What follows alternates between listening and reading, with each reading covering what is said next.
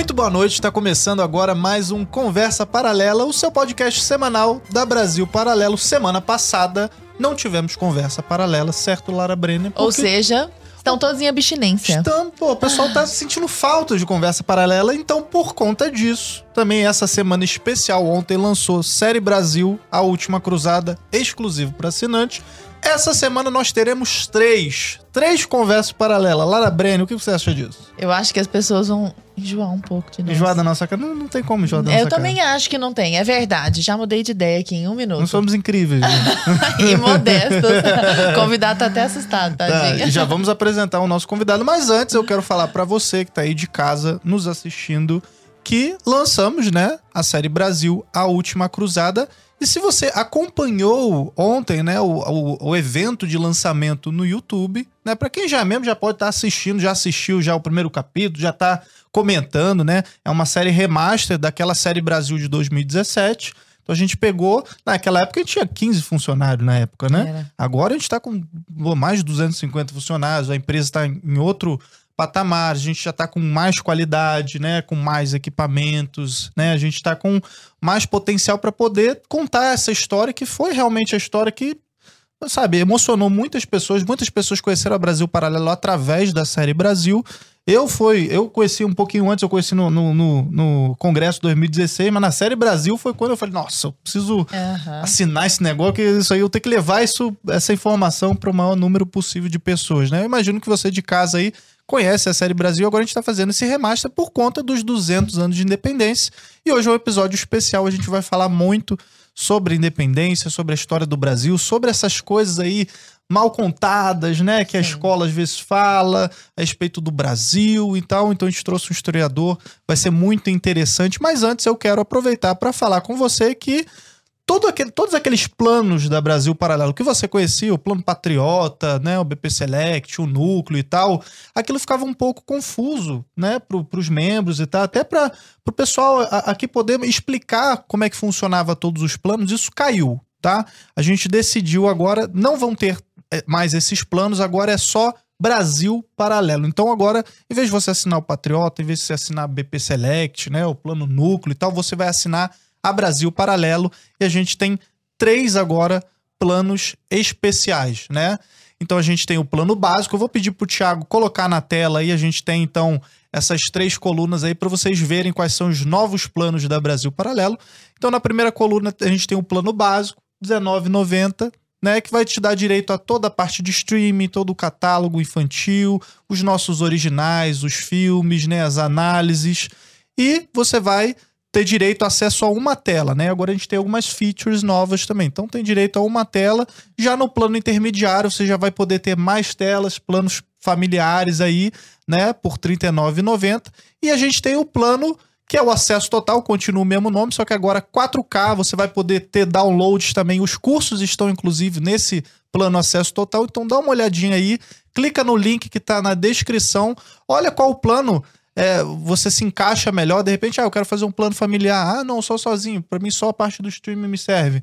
Você pode escolher, né, fazer parte aí agora da Brasil Paralelo. Além disso, nós lançamos uma lojinha que é exclusiva para membros. Então tem caneca, tem camiseta. Olha, finalmente! Finalmente. Brasil! Faltava essa lojinha, E né? eu, e eu vou pedir pra, pra, pra galera trazer também os produtos aqui. No decorrer da semana a gente vai mostrar também aqui no Conversa Paralela os produtos pra vocês poderem ver. Pô, só alta qualidade, cara. Tem caneca do Investigação, tem caneca do Conversa Paralela ah, também. claro! Caneca Tem do? Rastanil, tem Moleskine, tem camisa, tem boné, tá? Tem caneta, umas canetas bonitas, assim, pra, ó, pra assinar uns, né? Uns documentos. Uns documentos importantes, né? Então, ó, cara, tá muito legal. Tem mochila, tem um, um- kit de churrasco também. Olha, Vamos mostrar legal. tudo isso. E essa, ó, lembrando, lojinha exclusiva só pros membros, tá? Então, se você já é membro da Brasil Paralelo, já pode acessar a lojinha lá na plataforma, você consegue encontrar, beleza? E o pessoal do Marcos também vai divulgando Sim. isso aí.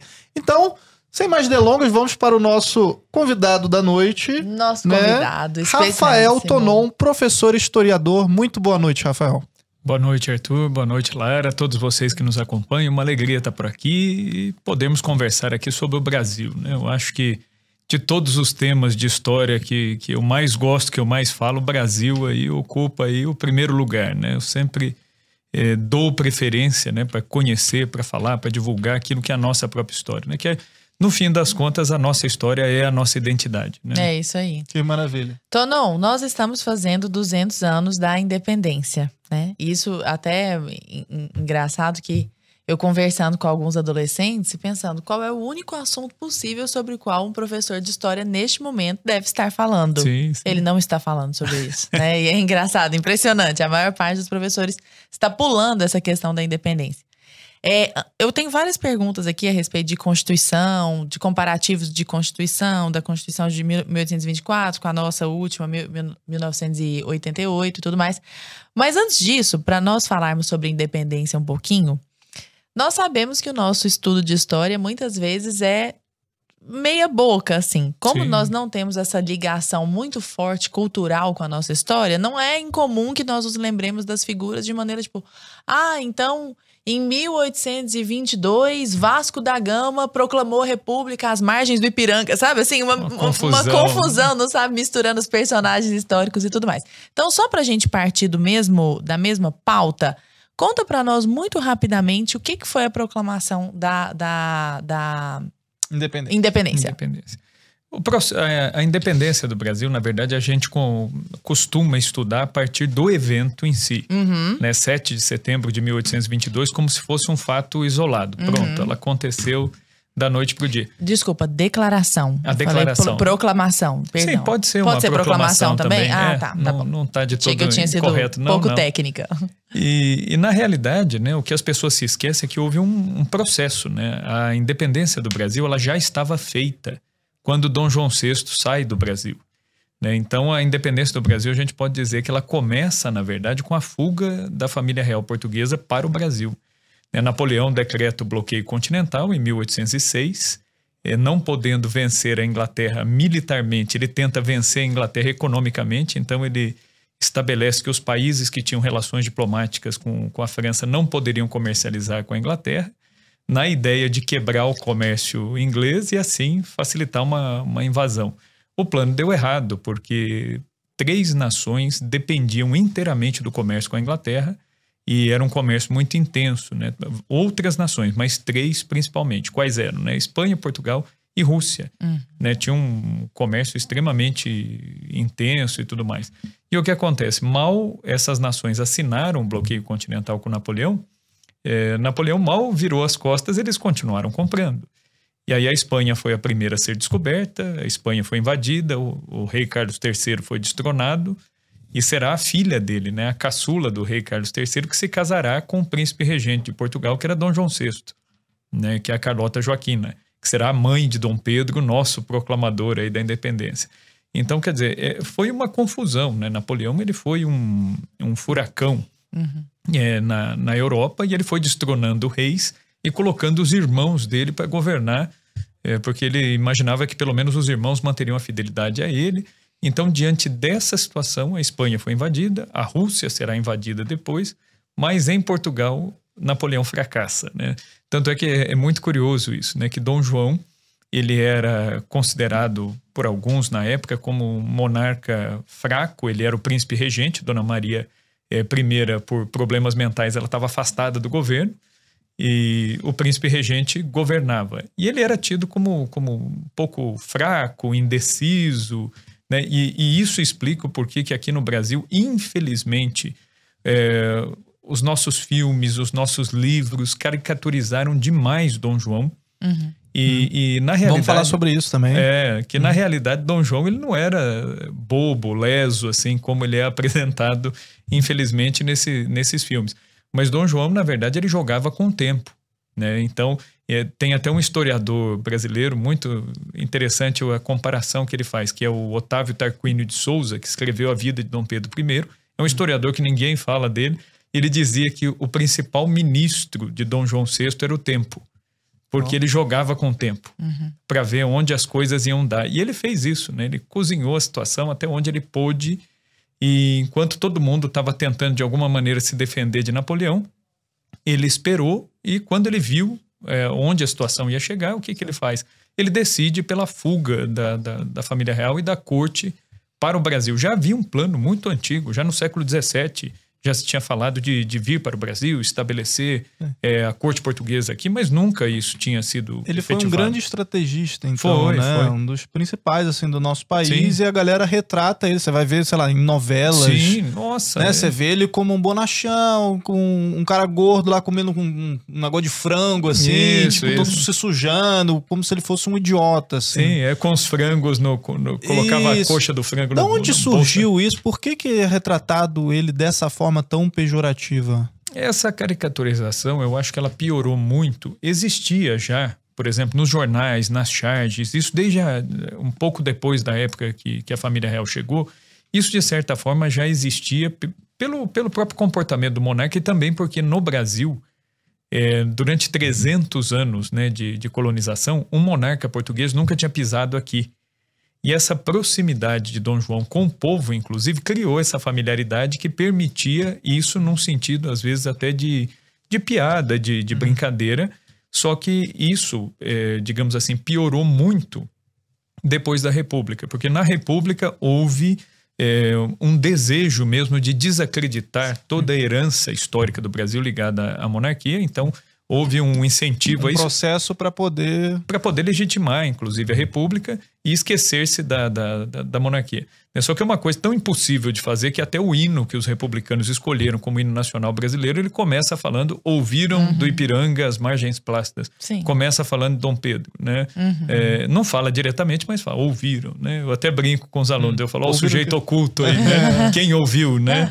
Então, é, não tem como não fazer essa referência, né? A começar pelo fato de que o nosso hino nacional, ele foi a música tocada na ocasião da coroação de Dom Pedro II. A música já existia, o que é nosso hino nacional hoje. Essa questão de, de, de Dom João, então, eu costumo sempre dizer que foi ele, na verdade, que fez essa, essa independência. Napoleão deu o pontapé inicial.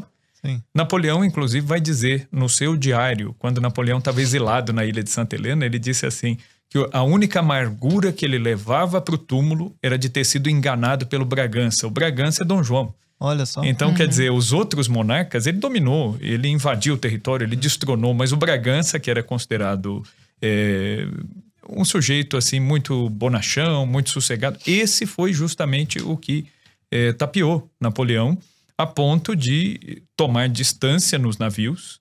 Ele mediu a distância onde tiros de canhão não alcançavam e ele pediu para os navios esperarem.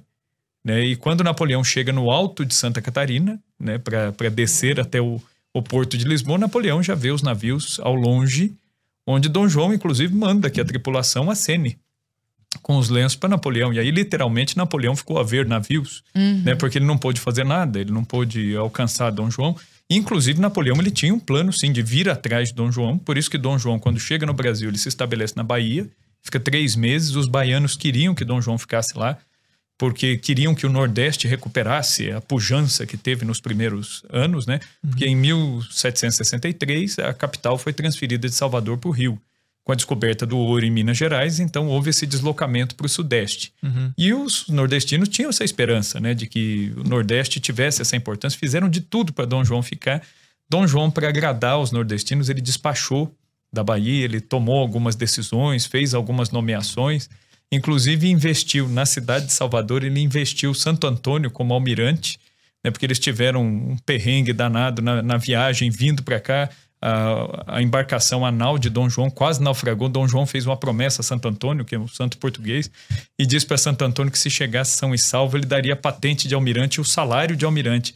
Tanto é que Santo Antônio recebeu. O salário de almirante foi pago para Santo Antônio até a proclamação da República. Com a República foi cortado, né? Santo Antônio deixou de ser funcionário do Estado, né?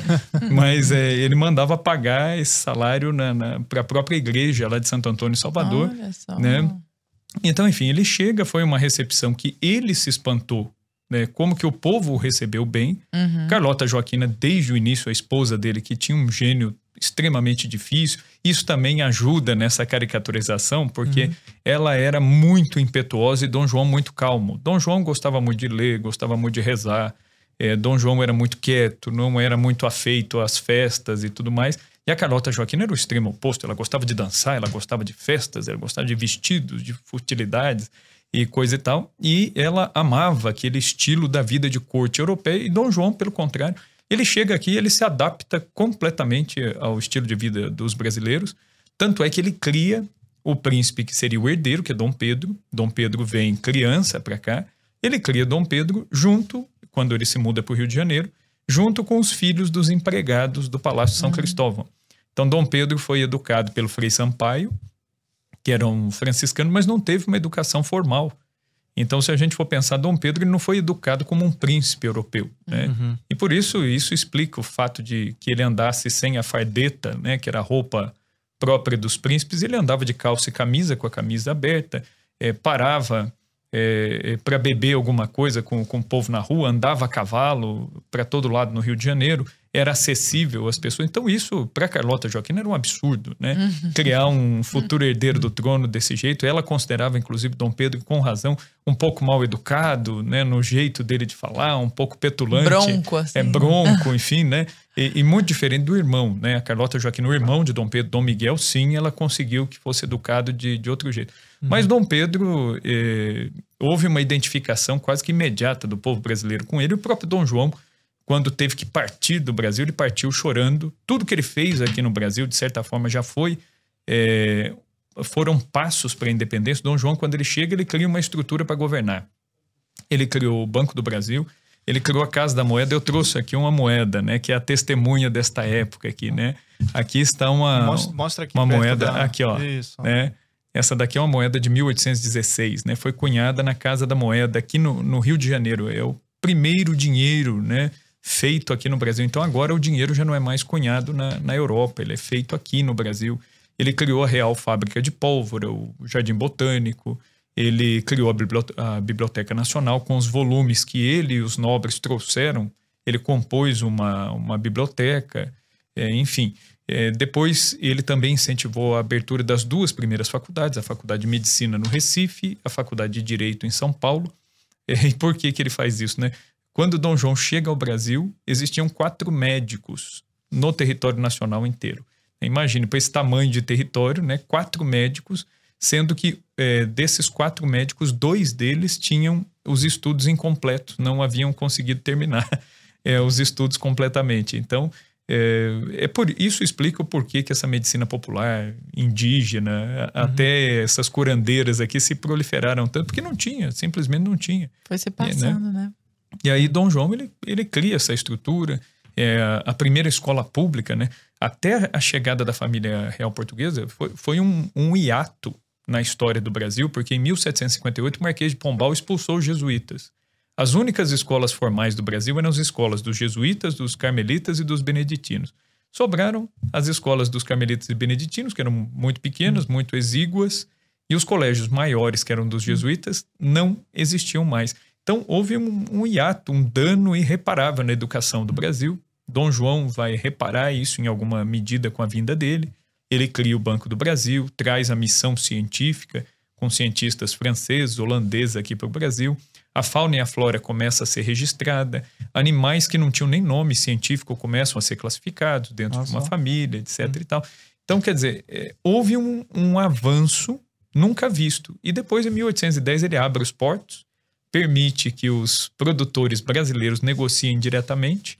Então já não era mais necessário negociar com Portugal, porque o rei está aqui. Uhum. Então, na prática, o Brasil ele já foi fazendo a sua independência. Já foi preparando o caminho hum. para. Eu já quero, inclusive, essa sim. já é a minha próxima pergunta: de como é que ele preparou isso tudo? Você foi falando as coisas que ele foi fazendo, né? sim, né? Sim. E como é que chegamos às margens plácidas do Ipiranga. Mas antes, pessoal de casa, vocês estão curtindo aí, já deixa o like, já compartilha, né, com todo mundo. Sim. Pessoal que está comentando aí no chat, diz de onde está vindo, o que, que vocês estão achando desse episódio. Diz se você já assistiu a série Brasil lá de 2017 e se você já assistiu essa, essa nova série Brasil, que a gente acabou de estrear ontem na plataforma, tá? E eu queria aproveitar, antes da gente voltar aqui pro nosso papo aqui, vamos, vamos rodar o trailer da série Brasil, Lara? Bora. Então, ó, Thiago, bota aí na tela o trailer. Nós nos esquecemos, no caso brasileiro, que o Brasil foi feito mais de fora para dentro do que de dentro para fora. Os africanismos estão todos embutidos em nós. o Brasil era muito mais importante do que Portugal. Os marinheiros que desciam das expedições portuguesas estavam fazendo história. Por que essa história foi destruída, ridicularizada, caricaturada? Não adianta você querer fingir que o Brasil é uma nação racista. Você está simplesmente enquadrando a história viva numa certa narrativa ideológica. Resultado: a ideologia vai substituindo a realidade. O futuro nada nos dá. O que nos dá alguma coisa é o passado. Merece respeito.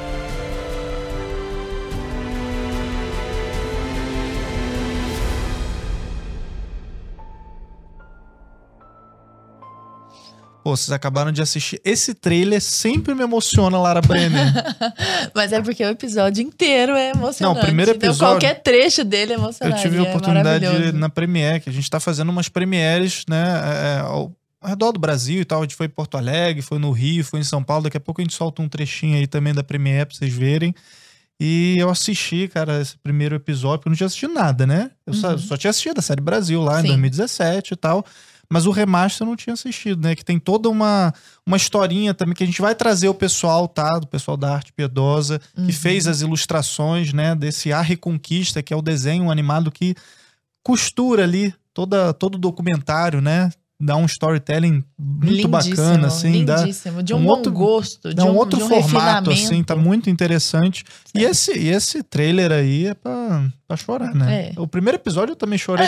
Na parte, que o, também. na parte que o príncipe chega lá e fala: Ah, eles não saíram pra poder encontrar um, um pau-brasa vermelhinho, não, pra ficar trocando espelhinho, eles saíram pra encontrar vida. Aham. Entendeu? É, é igual, sei lá, quando você vai pra Marte, você quer achar, sei lá, você não vai pra Vi- Marte pra, pra é o- achar um, um asteroidezinho lá, O Luiz não. Felipe Orleans e Bragança Isso, fala, ele ele fala, isso fala, tão pô, doído, aquela- naquele assim, momento eu- eu- E aí o menino correndo atrás do caminhão de lixo. Eu dou uma Não, emocionada. quero ver. Não, muito Então, legal, muito legal, muito bacana. Assistam. Tem que assistir, assiste, galera. Ó, bom, e aproveitando aí, né, que a gente tá lançando a série Brasil, vocês já viram os planos novos agora, você assina Brasil Paralelo, você tem três tipos de plano. E a gente também, né, pra, é, nessa semana especial, os mil primeiro, mil, as mil primeiras pessoas... Nossa, eu tô meio ruim de português agora. Me deu um, um branco aqui. Nem ouviu, tava, ouvi, As- tava aqui fazendo café. E, e as mil primeiras pessoas que assinarem o a Brasil Paralelo vão ganhar esse livro aqui, que é um livro com edição comemorativa. Ó, isso tá aparecendo aí na tela. Beleza. Então, edição comemorativa do Brasil, A Última Cruzada, tá? Então a gente pegou aí e. E colocou tudo em livro, então uma edição especial. Esse livro também vai estar disponível na nossa lojinha para quem quiser comprar, só membros, tá? Então membros podem adquirir. E é isso, tá? Vamos continuar aqui com o papo. Queria então, Tonon, é, a respeito, a gente estava falando então de que Dom João já preparou o terreno todo para a independência. Sim, sim. Como é que foi esse processo e como chegamos às margens plácidas do Ipiranga? É, Dom João, né, na verdade, ele não tinha ideia de uma separação. Né? Dom João ele pensava o quê? Em simplesmente governar o, o Império Português daqui.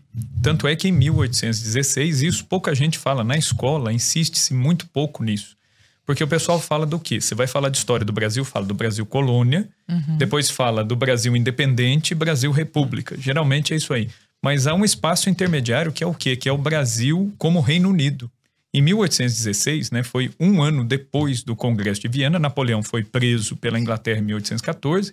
1815, né, Áustria, Prússia, Rússia, Inglaterra organizam o Congresso de Viena e tentam é, devolver os tronos tomados por Napoleão. É feita uma redivisão territorial.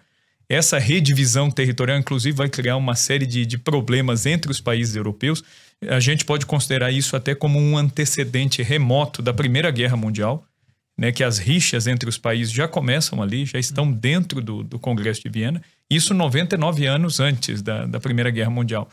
Em 1815, o Congresso de Viena decreta né, que os monarcas devem governar das capitais dos seus países. Né? Dom João, a gente fala muito do jeitinho brasileiro, mas Dom João, ele, ele né, de certa forma, ele que traz isso também muito com ele um pouco. Né? Ele foi muito esperto, ele não queria voltar simplesmente para a Europa, onde as disputas territoriais, as guerras, as brigas, onde isso era muito constante. Então, Dom João ele pretendia continuar governando daqui.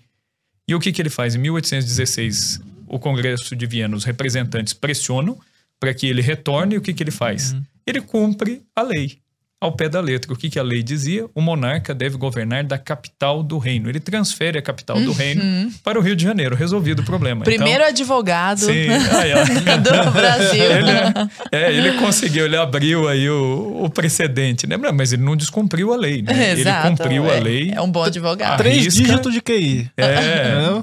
ele cumpriu a risca, os congressistas não poderiam reclamar os portugueses não poderiam reclamar porque o que foi estabelecido ele cumpriu. A capital uhum. era o Rio. E aí o Brasil entra num período de Reino Unido. E, e, isso trouxe para o Brasil uma liberdade muito grande. Tanto é que o Brasil era nomeado em primeiro lugar. Então era o Reino Unido do Brasil, Portugal e Algarves. Né? Isso para os portugueses foi tomado como algo muito absurdo, né? o monarca português fazer uma coisa dessas, etc. e tal. E queriam retomar essa, o antigo status de Portugal. E Dom João pretendia ficar por aqui. Em 1820 explode a Revolução Liberal do Porto. É, lá em Portugal são é, constituídas as cortes. O que, que, são as cortes portuguesas? Né? Seria o equivalente hoje ao poder legislativo, executivo e judiciário. Né? Seriam as, as três cortes. São constituídas é, lá em Portugal e exigem a volta imediata de Dom João essas cortes pegaram todas as ideologias da Revolução Francesa e quiseram implantar isso no reino português. Na prática, eles tiraram praticamente todos os poderes do rei. Eles queriam o rei apenas como uma legitimação moral daquilo que eles estavam fazendo, mas na prática sobrava para Dom João o poder de veto e ainda assim ele não podia usar esse poder sempre. E e no dia a dia, Dom João, praticamente, quando ele retorna a Portugal, ele quase nunca vai usar esse poder de veto, porque ele não sabia quais leis é, piores poderiam vir pela frente. Então, se ele gasta a possibilidade de usar o veto, pode vir outra coisa pior ainda. Ah, ele não então... pode vetar um monte de coisa, não. não tem, ele... sei lá, três vetos aí por mês. É, não, não, não, geralmente eram em torno de três vetos no ano. Então, por isso, o rei, o rei era um prisioneiro, na é verdade. É quase, quase né? um jogo ali, pô. O cara tava no Big Sim. Brother, uhum. É. Você pode vetar agora, você não pode. É. E se ele gastar, se ele gastar a ficha dele antes, ah. aí você pode ser prejudicado lá na frente. Então, é, era um jogo extremamente desgastante. Dom João, como sempre, né, ele recebeu essa a revolução, ela explode em 1820, ele cozinha o galo até 1821. Em abril de 1821, é dia 22 de abril, dia do descobrimento do Brasil. É o dia que ele parte, né? Que ele sai, é, né, começa a ajeitar as coisas para sair daqui. E quando ele vai sair, os cronistas, lembram o próprio Otávio Tarquini de Souza que eu citei, o João Camilo Torres, é, enfim, o Câmara Cascudo, né, que são historiadores que a gente não ouve falar, eles não fazem parte da, da bibliografia, inclusive dos livros didáticos, infelizmente. Existe uma hegemonia de um único discurso que lê a história do Brasil por um prisma só. Ah, o Câmara né? Cascudo eu só ouvi falar através do Thomas Juliano, por exemplo. É, Sim. então. Que, que, é um absurdo, né? Que na verdade, assim, como que você vai falar da história do Brasil sem passar por esses casos? Gilberto Freire, que é odiado, né? Odiado. No meio universitário. E o Gilberto Freire é o sociólogo que fez, é, que compôs, assim, uma visão o mais abrangente possível e muito válida até hoje do, do, do povo brasileiro, a Constituição do povo enfim, e foi acusado de ter criado a democracia racial, enfim. Então o pessoal é, criou assim uma caricatura até desses bons autores. Uhum. Aí quando a gente pega esses autores, eles narram o quê? O diálogo de Dom João com Dom Pedro. Ele diz: olha, Pedro, é, se for inevitável a independência, ou seja, ele já sabia que Sim. a saída dele do Brasil ia acarretar uma revolta e os brasileiros estavam suplicando e ele queria ficar, mas ele não podia. E por outro lado, ele tinha a mulher, que estava ali, né? A Carlota Joaquina, mãe de Dom Pedro, na cabeça dele, que nós temos que voltar, o nosso lugar é na Europa, né? E Dom João, ele diz, olha Pedro, se for inevitável a independência, que antes seja para ti do que para esses aventureiros, porque você me há de obedecer. E aí, então, ele sabia que essa independência ela poderia ocorrer. E, de fato, foi questão de tempo, né? Hum. Dom João nomeia Dom Pedro como príncipe regente, deixa Dom Pedro no Brasil como um sinal de deferência, de carinho pelos brasileiros, Dom João ele embarca chorando. E a Carlota Joaquina batendo o sapato, dizendo né, que não queria levar nada daqui do Brasil, etc. Então, É, Dom João, ele, ele tinha já. Há uma disparidade. É uma disparidade dois, né? até de, de comportamento dos dois. Ele amava o povo brasileiro, queria permanecer aqui, mas ele sabia também que a independência era questão de tempo. Sim. E foi dito e feito. Quando ele retorna sem o príncipe regente, isso causou uma revolta imediata né, das cortes portuguesas que ordenam a volta do príncipe. E tanto é que em janeiro de 1822, Dom João volta em 1821, em janeiro de 1822 já vem uma ordem, né? Os portugueses desembarcam no Rio de Janeiro e vieram buscar o príncipe regente, que estava muito indeciso. Dom Pedro ele não sabia se ia, se não ia, o que fazer. E aí então é interessante a articulação que já existia aqui no Brasil. E aí, quem pensou, né? Existem várias mentes pensantes aí dessa articulação da independência do Brasil, mas aquele que com razão é chamado de o patriarca da independência, né? Foi José Bonifácio, José Bonifácio. né? Que muita gente ataca. Hoje em dia você vai ouvir muitos eh, historiadores tentando, porque hoje em dia parece que é chique, parece que é inteligente você desmerecer ou desconstruir os grandes personagens que fizeram parte da história nacional. Os Então, pais pa- fundadores os do pais Brasil, né? fundadores, é, é. É aquela coisa assim, é, é um sinônimo de inteligência você Uhum. ter essa visão crítica, essa visão azeda em relação àqueles que nos precederam, inclusive, às vezes, cometendo muito anacronismo, né? Julgando pessoas de 200 anos atrás com a mentalidade que nós de temos hoje. hoje. É, faz o menor sentido. Tonon, nesse, nesse contexto dessa, inclusive de- dessa ajuda oferecida por José Bonifácio, inclusive para construção daquela nova constituição e tudo mais, é, em 1822 ocorre a independência do Brasil. A Constituição é de 1824. Então nós temos dois anos de interregno aí Sim. e o Dom Pedro, para a declaração da independência, inclusive vai contrariamente à própria Constituição de Portugal. Sim, né? sim. Então, de alguma forma, ele está indo contra aquilo que o está protegendo, está garantindo a, a legitimidade legal, digamos assim, dele, o que acaba sendo um pleonasmo, né? Dele no poder. Só que em 1824 é outorgada essa Constituição e ele permanece. O que que fez com que ele permanecesse durante esses dois anos?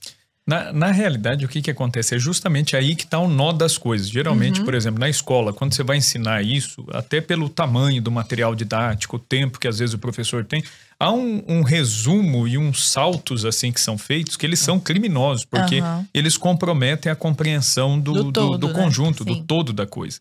Então, por exemplo, quando Dom João deixa Dom Pedro aqui como príncipe regente, já havia é, uma série de juristas, uma série de advogados aqui no Brasil que já começavam a compor uma constituição própria para o Brasil, que a ideia inicialmente não era separar.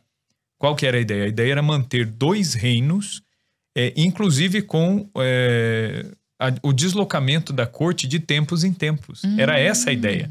Então você vai ter o reino do Brasil, vai ter o reino de Portugal, a corte permanece um tempo em Portugal, permanece um tempo aqui. Havia esse, esse projeto. Só que as cortes de Lisboa eram extremamente liberais, eram extre- extremamente anticlericais. Então isso, aqui no Brasil, era uma coisa que não ia, não ia surtir efeito. Por quê? Porque o Brasil ele surgiu com duas características básicas. Ele surgiu extremamente religioso e extremamente mestiço. E por ser mestiço, aqui no Brasil, os conteúdos religiosos se misturaram muito, a ponto de fazer parte assim do DNA do povo brasileiro. Então você pega as religiões africanas, você pega a religião indígena, você pega o catolicismo, esses elementos, eles se misturaram aqui de, de uma tal maneira que se você pega a Constituição anticlerical de Portugal, quem que daria ouvidos para isso? É, não, não vingaria aqui. né? A- Aliás, basta lembrar, por exemplo, o papel que as organizações religiosas desempenharam no Brasil desde o início da colonização. É, nós podemos falar de um, um tripé caritativo, né, que, que o professor Marcelo Andrade, né, que é um historiador, ele gosta muito dessa expressão né, do tripé caritativo. O que, que é isso? As Santas Casas, aqui no Brasil, assim que a colonização começou, as Santas Casas já existiam, né, que é uma obra caritativa que a rainha de Portugal, Dona Leonor de Lencastre, e o capelão, né, o confessor dela, criaram em Portugal, e isso se espalhou em todas as colônias. Existia Santa Casa no Japão, onde os portugueses chegaram. Existia Santa Casa em Macau, na China. E existia Santa Casa no Brasil. A de Olinda, de 1539, é a primeira. A de Santos, de 1540, é a segunda. Depois tem a de São Paulo, tem a do Rio de Janeiro e assim vai. Então, as Santas Casas. Depois nós temos as irmandades religiosas. Cada irmandade ela tinha uma finalidade diferente. Por exemplo, existia Aqui em São Paulo existiu durante anos e anos a Irmandade de Nossa Senhora da Boa Morte. Para que, que servia a Irmandade da Boa Morte? Ela angariava fundos para enterrar gente pobre, que não tinha dinheiro para o caixão, que não tinha dinheiro para um velório digno. Essa Irmandade ela sepultava, inclusive conseguia o túmulo, conseguia a campa é, para essas pessoas. Então, é, quem é que faz esse serviço social até? As Irmandades, está ligado à religião. Então, as Santas Casas, as Irmandades e as ordens terceiras. As ordens terceiras elas estavam muito mais ligadas à questão cerimonial. Então elas preparavam algumas festas religiosas, festas do santo. Isso explica o porquê que as igrejas das ordens terceiras em Ouro Preto, em Tiradentes, aqui em São Paulo, são igrejas tão bonitas, com tanto. Então quer dizer. E festivas. E né? festivas e tal. Então quer dizer, não tem como você tirar esse elemento religioso. E a Constituição portuguesa é anticlerical. É, ela anula ao máximo essa questão do, do, do da, da presença religiosa. E um outro ponto é a questão do liberalismo político, até um certo liberalismo econômico que o nosso povo é, não estava acostumado, não conhecia, era um elemento alienígena assim, para a cultura na época. Então, essa ideia de dois reinos com a corte circulando para lá e para cá é, não passou lá na própria corte, nas cortes de Portugal. Né? Os deputados portugueses não, não admitiam um negócio desse, e aqui no Brasil tinha muitos portugueses que exerciam influência, sobretudo no norte e nordeste do Brasil. Então, o que, que acontece? É, até aqui dentro do Brasil não havia uma concordância plena e total com Dom Pedro, mas já havia uma, um, algumas ideias sendo esboçadas enquanto Constituição antes do Brasil independente, na época da regência. Uhum. Quando Dom Pedro faz a independência, o que, que acontece? Surge a necessidade, então, de uma Constituição. Aí ele convoca a Assembleia Constituinte, em 1823. Essa Assembleia Constituinte faz o quê? Ela tinha muitos elementos dentro dela que se formaram nas universidades europeias e beberam das fontes liberais e iluministas. Hum, e anticlericais. E anticlericais e tudo mais. E aí o que, que eles fizeram nessa Constituição de 23? Eles reduziram hum. os poderes de Dom Pedro ao máximo. Então Dom Pedro ele ficou na mesma situação de escravidão das cortes que o pai estava lá em Portugal. Ele ficaria aqui caso essa Constituição fosse uhum. aprovada. Falou, então, não, senhor. É, aí o que, que ele faz? Dom Pedro era muito diferente de Dom João em termos de gênio. Dom Pedro era extremamente colérico, era um pouco mal educado, ele era muito impetuoso naquilo que falava. Então, o que, que ele fez? Ele decretou o fechamento. Ele falou: não, está fechada a Assembleia Constituinte, e ele decretou: falou, os deputados que resistirem serão presos. Um grupo de deputados ficou a noite inteira tentando ainda terminar essa Constituição na manhã seguinte foi todo mundo preso. Foi a chamada Noite da Agonia, né, que a Constituição ela ficou agonizando, essa Constituição Liberal do Brasil. Dom Pedro pegou o esboço que eles mesmos tinham feito e alterou aquilo que ele achou por bem que deveria alterar. Inclusive, ele incluiu o poder moderador, que era o poder do imperador de, de moderar os demais poderes. Mas né? ele tinha legitimidade popular nesse, nesse intervalo, tinha, tinha né? Tinha. Ele tinha legitimidade de sangue, né? Uhum. Ele tinha a legitimidade popular e uma coisa que tinha muito peso, ele tinha o apoio aqui no Brasil é, de, de três, que serão os três pilares do Império Brasileiro. Ele tinha apoio de boa parte do exército, então o exército ajudou a fazer a monarquia. Ele tinha o apoio da igreja, que era o segundo pilar do, do Império, e ele tinha o apoio da elite, que também. Então, ele tinha esses três apoios, são os três pilares do Império. O Império, inclusive, caiu na época de Dom Pedro II, porque Dom Pedro II ele conseguiu se meter numa enrascada que ele brigou com os três pilares, né? Porque Dom Pedro II era abolicionista, então ele vai acabar se desentendendo com a elite. Ele entrou na questão religiosa, que acabou entrando em conflito com os bispos Dom Vital e Dom Macedo Costa, e isso é, colocou muita gente da igreja contra ele. E depois da Guerra do Paraguai, ele não deu uh, as progressões de patente, os aumentos de salário que o exército esperava. Então, dentro do exército, começa um movimento contra Dom Pedro. Mas esses são os três pilares da, da monarquia. E Dom Pedro I trabalhou bem com esses três pilares. Né? Tanto é que quando ele proclama a independência, é difícil medir. Né? Esse fato aqui que eu vou mencionar, ele é de, é, são daqueles pontos da história muito discutidos que não dá para a gente medir exatamente a influência disso. Sim. Mas, por exemplo, na comitiva de Dom Pedro estava um padre mineiro, que era o padre Belchior, né, o Belchior de Oliveira, e ele estava junto com Dom Pedro, e aí o padre Belchior ele diz que quando chega a correspondência no alto do Ipiranga, chegou a correspondência é, e essa correspondência foi entregue a, a, Dom Pedro e Dom Pedro mandou o padre Belchior ler. Falou que o senhor leia aí para nós em voz alta, para todo mundo ouvir. E aí ele leu as cartas das cortes de Portugal, ordenando o retorno imediato dele e retirando todos os poderes e ameaçando a deserdação né, de Dom Pedro. Chegam as, as duas cartas da, da imperatriz, a futura imperatriz Leopoldina, é, dizendo para ele proclamar a independência, porque já estava tudo pronto, no Rio de Janeiro já estava tudo costurado, e a carta de José Bonifácio, que é a, a mais bonita e talvez a mais pujante de todas, Sim. que ele vai dizer né, que medidas de água morna já não, não servem mais. Né? Uhum. Ou o senhor faz a independência ou se entrega como prisioneiro das cortes em Portugal, como vosso pai.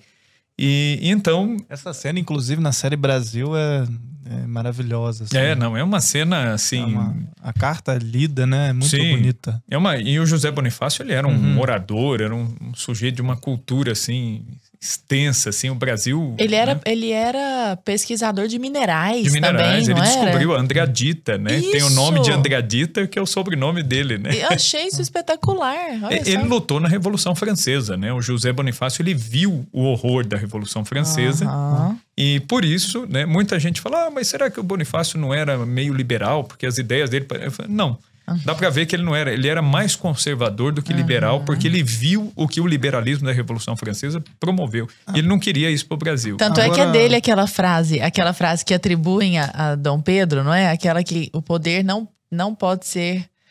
que a Constituição não poderia permitir o autoritarismo do rei, o autoritarismo da aristocracia, o autoritarismo do povo. Não é, Sim, não é sim. dele essa Isso, frase? isso. Que Ou ele seja, fala- ele realmente Ele fala, é, é o controle dos poderes, o equilíbrio dos poderes. já é meio Montesquieu ali. Sim. né? E aí o padre, o padre Belchior é quem lê a carta para Dom Pedro e Dom Pedro pergunta pro padre, fala: "E agora, padre?"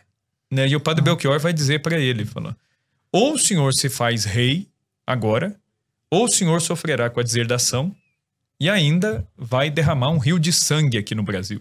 E aí o próprio padre Belchior ele não atribui a ele a decisão da independência. Ele diz: depois de ter dito isso, Dom Pedro saiu um pouco longe, pensou por uns minutos e voltou e, e disse para né, o padre Belchior, falou assim, de Portugal eu nada mais quero. Né? E aí ele fala, eu juro fazer o Brasil independente. Né? E aí já começam os gritos de viva Dom Pedro, viva a liberdade. E Dom Pedro manda avisar, né, o, o seu ajudante né, da guarda ali, manda avisar os outros militares e eles se colocam em forma. E aí, de fato, é dado o, grito do Ipiranga, né? Quando ele vai dizer, né? Pelo meu Deus, pela minha honra, né, pelo meu sangue, né, eu prometo, eu juro promover a independência do Brasil. Né? Independência ou morte será a nossa divisa. Né? Tanto é que quando ele entra na cidade de São Paulo, né, depois para celebrar a, a independência, né, os paulistas o acolheram, né, a guarda, os dragões da guarda formaram duas filas para que Dom Pedro passasse. Aqui em São Paulo, né, um local que é importantíssimo para a história da independência e muito esquecido é a igreja de Nossa Senhora da Boa Morte, perto da Catedral da Sé. Ali está o primeiro sino que anunciou o Brasil independente. Foi daquela igreja que bateu o sino para anunciar legal. o Brasil independente. né? Agora, Tonon, só uma curiosidade mesmo, porque eu lembro na época de escola, né, os professores de história contando, é, falando que, por exemplo, essa cena, inclusive, da independência não foi do jeito que retrataram, que Dom Pedro ele não- estava num cavalo, ele estava num burrinho e ele estava com dor de barriga. Até onde isso é verdade? Ro- Rolou isso mesmo? Como é que foi? Tem, tem dados que são verdadeiros aí, só que aí entra naquele problema. O pessoal caricaturiza é, demais, né? Dom Pedro, ele, ele subiu do Rio de Janeiro em direção a São Paulo para apaziguar é, algumas revoltas, né? Por exemplo, em São Paulo tinha tido uma revolta porque 12 soldados queriam receber o mesmo soldo que o mesmo salário que os soldados portugueses. E pela lei, né, que era a lei portuguesa, que é o que a Lara perguntou, né, até da questão da lei que regia Portugal e regia o Brasil, era a mesma lei. No Brasil, diferente de outras colônias, não havia diferença de lei. Nos Estados Unidos, a lei que valia, por exemplo, para as 13 colônias, não era a lei que valia na Inglaterra. Aqui no Brasil, sempre valeu a mesma lei. Aliás, né, se a gente for pegar aqui no Brasil, é, as ordenanças filipinas, que são leis criadas pelo rei Filipe II da Espanha, na época da União Ibérica, elas foram válidas aqui no Brasil até 1917.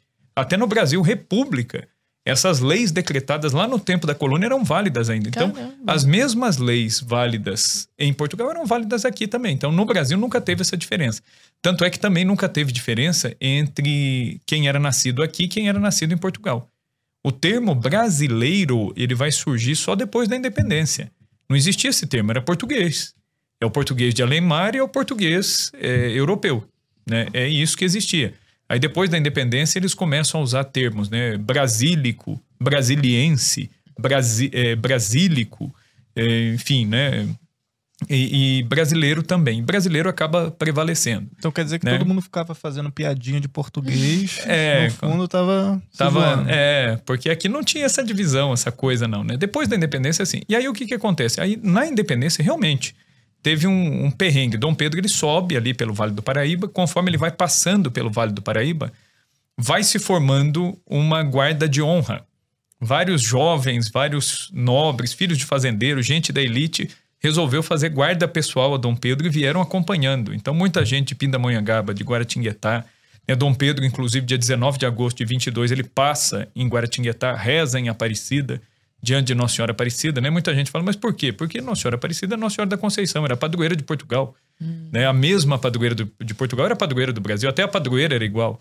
Né? Não tinha essa, essa diferença. Desde 1640, né? por decreto de Dom João IV, era a mesma padroeira. Então ele passa por Aparecida, reza ali, dali ele vai para Pindamonhangaba, eh, vai para a vila de São Francisco das Chagas de, de Taubaté, vai para a vila de Nossa Senhora da Conceição de Jacareí, ele vai passando ali até, passa por Mogi das Cruzes e vai atingir ah, São Paulo. Quando ele chega no Ipiranga, proclama a independência, ali- aliás, antes de proclamar a independência, né, ele eh, chega a entrar na cidade de São Paulo, de São Paulo ele desce para Santos, ele foi verificar os fortes de Santos e visitar uns parentes do José Bonifácio. Isso era dia 5 de setembro. E aí ele volta para São Paulo nessa altura. E no dia 7 de setembro, pelas quatro da tarde, mais ou menos, é que chegam essas cartas e aí ele rompe de vez com Portugal. E na vinda de Santos para São Paulo, ele realmente ele deve ter bebido alguma água não muito limpa, né? Os, os próprios cronistas da viagem falam isso. Talvez uma água não tão limpa e uma comida, uma dieta um pouco diferente, eh, acabaram mexendo um pouco com o estômago, né? O Otávio Tarquínio de, de Souza, ele diz o seguinte, né? Não se narra muito isso porque não é muito memorável. Não é heróico, é né? heróico narrar que o futuro imperador veio com desinteria pelo caminho, né? Passando muito mal, parando muitas vezes, até que ele chega em São Paulo. Mas é verdade, é fato É, isso. e é meio né? irrelevante também. É assim, irrelevante, é. a, a tônica que se dá nisso, eu também aprendi assim, sim. sabe? Na Sim, sim. escola. É, é meio que faz parte da caricatura que se tenta É, e criar. é, e né? é É porque eu acho que a galera quer colocar que a independência foi uma cagada. É, não, o pessoal Então, quer é, diminuir a coisa. quer diminuir. E assim, quem, quem nunca teve uma, um- uma dor de barriga aí, quem nunca passou mal, quer dizer, é uma coisa da vida humana, né? Totalmente irrelevante. Irrelevante, é. Enfim, aí ele entra em São Paulo, proclama a independência, e aí todo mundo fala, ah, mas ele não estava no cavalo. Realmente, o Pedro Américo, quando ele pintou o quadro da independência, né, que está no Museu do Ipiranga, ele vai pintar esse quadro anos depois da independência, e ele pintou baseando-se em relatos né, da época. Então, obviamente, alguns elementos que estão ali Sim. é, Não são fidedignos. não são fidedignos, né? Totalmente fidedignos. Agora, o que que acontece? Ele, nos relatos, diz que ele estava montado numa besta baia. O que que é uma besta baia? É uma mula é, marrom, né? Inclusive, o, o, o capitão Canto e Melo, ele vai dizer que era uma besta baia gateada, né? Que ela era pintada ainda, né? Era uma mula meio é, pintada ali. É, mas é- também é outra coisa irrelevante. Até porque as grandes viagens, elas eram feitas. A mula resistia muito mais do que um Do um cavalo, um cavalo. cavalo árabe, um cavalo marchador, né? E também isso é extremamente irrelevante. O fato é que Dom Pedro ele é aclamado, ele entra em São Paulo. No Teatro de São Paulo, ele é aclamado pelo padre eh, Xavier, né? o padre Delfonso Xavier, que, que grita da plateia do teatro: Viva o Rei do Brasil!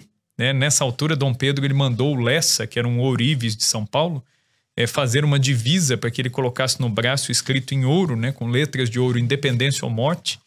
E ele tirou do chapéu e mandou toda a guarda tirar as fitas azuis e brancas, que eram as cores da- das cortes de Portugal. Né, Ele manda lançar fora essas fitas, essas fitas foram lançadas fora. E ele disse o seguinte: falou, de agora em diante a nossa cor é o verde e o amarelo. Então, quando ele entra em São Paulo, o teatro, as janelas, é, tudo estava enfeitado de verde e amarelo, inclusive as mulheres que foram de vestidos longos para o teatro, para receber o imperador. Teve a exibição de uma peça né, em homenagem ao, ao- futuro imperador. E as mulheres traziam fitas verde e amarelo, né, amarradas na- no vestido, os homens traziam na lapela, o próprio imperador trazia isso aí também. E por que o verde e o amarelo, né? Ah, a gente isso- isso aprende. já é é. A gente, não, não é sobre as nossas matas e o nosso ouro, não, é, né? A gente aprende na escola, né? O, o verde das matas, o amarelo do ouro, o azul do, Do céu. céu. Isso aí É. foi uma, né? assim, uma. Adaptação. Uma adaptação, assim, bem arbitrária, né? Bem porca, né? Que, que os republicanos fizeram, né? Para esconder até mesmo essa questão da identidade que é monárquica, tá? que é dinástica. Porque o verde e amarelo? O verde é a cor dos Bragança, a dinastia Bragantina. O amarelo é a dinastia dos Habsburgo, né, da, da Imperatriz Leopoldina. Então, é por isso, é o verde e o amarelo. né? E aí, então, essas eram as cores. E aí, Dom Pedro ele executa pela primeira vez o hino do Brasil independente de sua própria autoria. Então, ele executa num cravo, né, que é uma espécie, um pequeno piano, né? Ele vai executar o nosso hino da independência atualmente, né? Composição dele foi aplaudido, foi ovacionado. No dia 10 de setembro, quando ele parte de São Paulo, no seu adeus aos paulistas, ele dizia que ele desejava, ele queria ardentemente que o último descanso dele fosse nas margens que ouviram o grito de independência ou morte. Então era um desejo de Dom Pedro ser sepultado ali. E esse desejo ele só foi cumprido em 1972, né, na, nas celebrações do sexto centenário da, da independência do Brasil. E aí Portugal cedeu ao governo brasileiro né, a urna com os restos mortais de Dom Pedro. E junto com Dom Pedro vieram também as, foram colocados ao lado dele as esposas, né? A imperatriz Dona Amélia de Leuchtenberg e a imperatriz Leopoldina que foi a primeira, né? A imperatriz Leopoldina foi a grande arquiteta da, da nossa independência, junto com José Bonifácio. Mandou né? uma carta para Dom Sim, Pedro. ela manda a carta, ela incentiva Dom Pedro a fazer isso. E ela, inclusive. Inclusive, ela foi a primeira governante, não teve? Sim, sim. É, o pessoal fala que foi a Dilma, né? O pessoal não sabe nada, né? Pô, o pessoal fala, ah, a Dilma, primeira mulher a governar o Brasil. Nada, pô, né? A Imperatriz Leopoldina, ela foi. Inclusive, na ocasião da proclamação da independência, ela era regente né, do reino.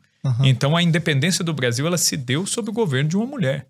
Né, que é a esposa de Dom Pedro, a Imperatriz Leopoldina, que era. Tá vendo Pô. feminista, mas ninguém, nenhuma feminista vai ficar falando disso. De entendeu? Leopoldina. É, a- Sim. a- agora aproveita, já que a gente está falando exatamente desse momento, dos restos mortais lá de Dom Pedro e tal, a gente está vendo na mídia o coração de Dom Pedro chegando ao Brasil, né? Vai ficar exposto aqui, depois vai retornar. Por que, que ele decidiu separar o coração do corpo, por exemplo? E por que, que isso é tão importante pra gente aqui? É, é assim, eu fiquei pensando assim, né, o, fato de o Brasil ter, cada um tem uma opinião sobre isso, mas eu, eu penso assim que não deveria ter sido tirado de lá por ser um desejo. Assim como eu penso que o corpo de Dom Pedro deve repousar no monumento do Ipiranga, porque era um desejo dele, assim também o coração dele não deveria sair da cidade do Porto, porque foi uma promessa dele. Dom Pedro, ele volta, né? Quando ele abdica do trono, em 1831, ele abdicou do trono do Brasil, depois de uma crise, né? Dom Pedro, ele era um pouco absolutista, então, ao mesmo tempo que ele deu Constituição, ele otorgou uma Constituição, a Constituição não foi promulgada aqui no Brasil, ele pegou a Constituição, reformulou e, e outorgou, né? Tanto é que os ingleses diziam que o Brasil tinha uma Constituição às avessas, né? Porque tinha o poder moderador. Mas, de fato, quando a gente olha para Dom Pedro II, Dom Pedro II não fez mau uso desse poder moderador, ele usou realmente moderadamente, né, para usar aqui né, até o pleonasmo aí, mas ele, ele fez isso, ele foi muito moderado para fazer o uso dessa atribuição. Né? Dom Pedro I nem tanto, e quando ele entra numa situação já quase ingovernável, ele abdica do trono do Brasil, deixa Dom Pedro II, né, e volta a Portugal, vai a Portugal. Para quê? Para garantir o trono da sua filha. Porque ele havia mandado a filha, Dom João VI morre em 1826, cria-se um impasse, os portugueses queriam que Dom Pedro voltasse e reunificasse tudo. Dom Pedro né, não queria fazer isso, porque iria tirar a autonomia do Brasil. Então ele manda a filha dele, Dona Maria da Glória, que era menor de idade, então um, um regente governou, né, era o cardeal patriarca de Lisboa, que foi o, o regente. É, depois Dom Miguel vai fazer guerra contra a própria sobrinha, depois ele tenta casar à força com a própria sobrinha para usurpar o, o trono português, exercer um controle. E aí, enfim, e aí Dom Pedro, então, vendo a situação do Brasil, ele soluciona o problema fazendo o quê? Voltando, ele abdica e volta para garantir o trono da filha. E ele vai dar combate ao irmão, As tropas miguelinas que perdem, Dom Pedro vence. Dom Pedro ele foi recebido efusivamente em Portugal como o príncipe jovem, o príncipe moderno, que criou é, a única monarquia das Américas, né? Tava tudo virando república aqui. Ele criou uma monarquia num território continental. Ele deu constituição. Então o pessoal viu ele com, é. com certo entusiasmo. E ele foi muito bem recebido no Porto, né? Numa dessas batalhas. E ele disse que ele desejava que o seu coração ele falava: O meu coração pertence à cidade do Porto. E eu queria que o meu coração aqui repousasse. Então foi um desejo expresso de, de Dom Pedro, tanto é que assim que ele morreu, morreu com 36 anos de idade, o médico que fez a autópsia extraiu o coração de Dom Pedro e o coração de Dom Pedro foi mandado então, foi colocado num, num relicário e mandado para a igreja da Lapa, onde ele foi colocado na, na, numa das paredes da igreja da Lapa. Então, é, pessoalmente, né, eu assim achei até um pouco complicado assim, esse pedido do Brasil de que o coração viesse, porque foi um desejo de Dom Pedro que o coração ficasse lá. Uhum. Né? O, o, corpo, os restos já estão aqui. Então acho que, que já está assim de bom tamanho. Uhum. Né? Nós termos os restos e mais do que trazer o coração, é conhecer quem foi Dom Pedro. Eu acho que Sim. o mais importante é conhecer realmente a história do Brasil, porque a história do Brasil ela é sonegada, ela é escondida. A gente né? fala muito sobre é, isso, né? É, Como e, a gente não aprende. Não, não, não se aprende. Aqui no Brasil, o que, que acontece? Quais são os grandes problemas, assim, o que eu vejo assim no, no ensino, no aprendizado de história? Por exemplo, aqui no Brasil você ouve narrativas. E existe uma narrativa dominante, marxista, materialista, que ela olha por um único prisma. E aí você simplesmente silencia, você joga fora bons autores, fontes primárias, e você não cria na cabeça do estudante, por exemplo, numa escola, mesmo numa universidade. Eu fiz faculdade uhum. de história e na faculdade não foi diferente. Aliás, me deu um trabalho danado depois eu ter que refazer, porque eu comecei a perceber que, Tem que tudo que eu por tinha. Fora. É, é, eu ah. falei, caramba, tudo que eu aprendi, eu aprendi recortado. Tem aquela é. clássica, né, Tonon, do pô, eu acho que todo mundo que tá ouvindo a gente aprendeu essa nas escolas, que é as colônias de exploração e Sim. as colônias de povoamento. Eu queria que você falasse um pouquinho sobre isso, porque é. eles falam da. Ah, pega os Estados Unidos. Não, porque os ingleses chegaram lá e eles povoaram todo aquele local, foi diferente. Agora você pega os portugueses chegando no Brasil. Não, isso aqui eles vieram para explorar, para tirar os recursos, para dar o espelhinho na mão do índio, para enganar os índios, para matar o índio e para levar tudo para Portugal. Foi assim mesmo?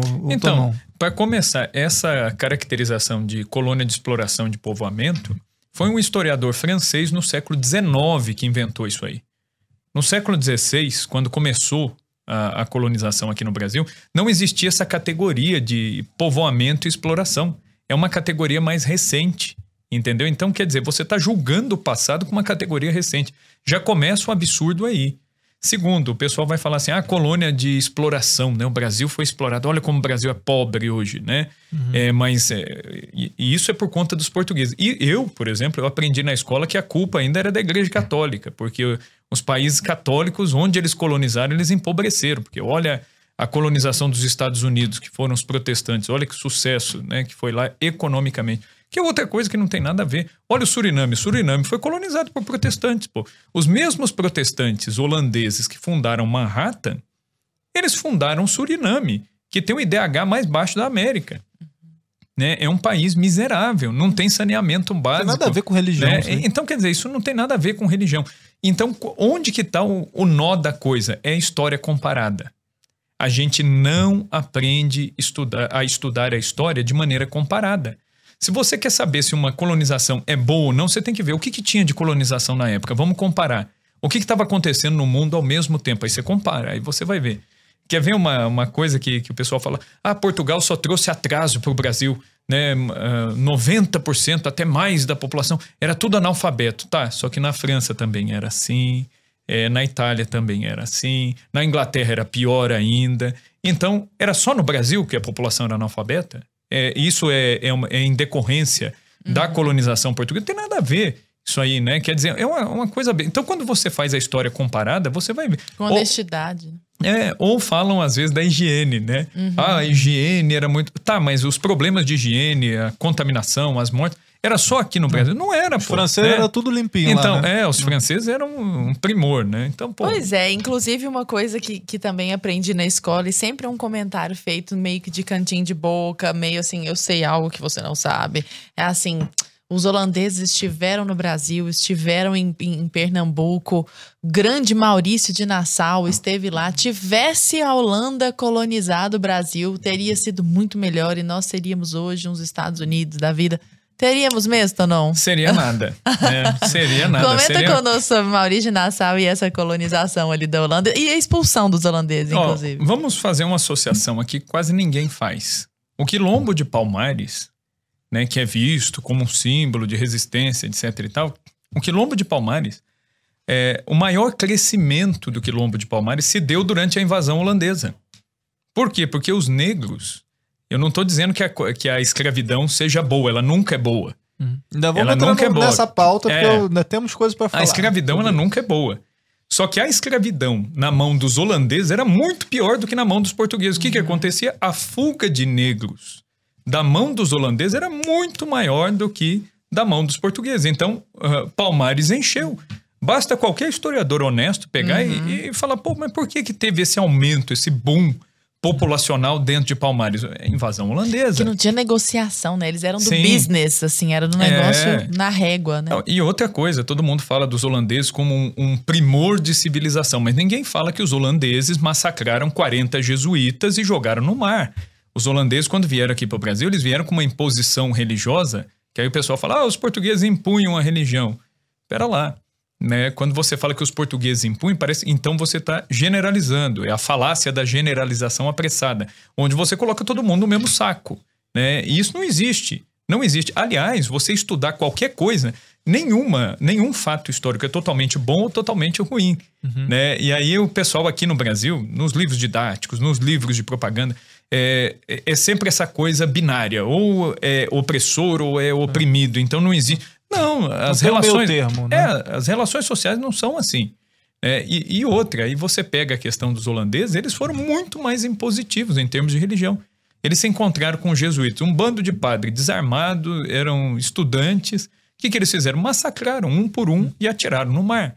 Agora, Portugal, por outro lado, se você for olhar, estavam vindo 40 jesuítas para o Brasil. Existe uma regra. Santo Inácio de Loyola, quando fundou os jesuítas, ele fez o quê? Ele mandava de dois em dois pra, para as missões. E ele não mandava num número muito alto. O que, que fez a Companhia de Jesus e o rei de Portugal conseguir 40 jesuítas? Eles viram aqui no Brasil algo de muito bom. Eles viram um potencial, inclusive no nosso povo, aqui a carta de Peruvai de Caminha já fala disso. O Caminha fala da, da, da receptividade que eles tiveram é, dos indígenas. Então, você começa a comparar essas fontes, você fala, pô, mas o que eu aprendi não é assim. E por que, que não se fala essas coisas? Porque aí, essa narrativa da colônia de exploração, ela já cai por terra, né? É, aí você vai pegar, por exemplo, o- os holandeses, eles entraram em Pernambuco. O pessoal fala assim, ah, mas teria sido um avanço imenso. Tá, só que ninguém fala, por exemplo, que eh, na Batalha de Guararapes, um dos heróis da Batalha de Guararapes, que é o Felipe Camarão, era um mestiço, era um mulato, né, que, eh, que lutou, inclusive, né, um- uma das coisas que o motivou foi a sua própria fé. Que ele disse, não, esse pessoal está impedindo né, um pessoal aqui de praticar a fé, a fé católica. Né? Inclusive até no quilombo de Palmares, né? Todo mundo quando fala do quilombo de Palmares fala da questão ah, é a resistência africana, só que o pessoal não fala. A galera que ia para Palmares, eles mantiveram o catolicismo como religião. E o catolicismo, por exemplo, se você pegar no- nos livros didáticos, ele é associado à exploração, é associado à imposição. Se fosse de fato uma imposição, por que, que eles conservariam aquilo que era uma imposição? É uma coisa que, não inclusive, pensa. a igreja patrocinou a escravi- a A escravidão, no Brasil, no mundo, sim, etc. Sim. Então, quer dizer, é uma, aí a coisa não bate, a conta não fecha. O que, que é isso? É a história comparada. Você tem que comparar a história. E outra coisa, você tem que meditar. A história é, um- é um- uma matéria, uma disciplina, uma área do conhecimento que exige meditação. Você tem que ler os fatos e pensar sobre os fatos.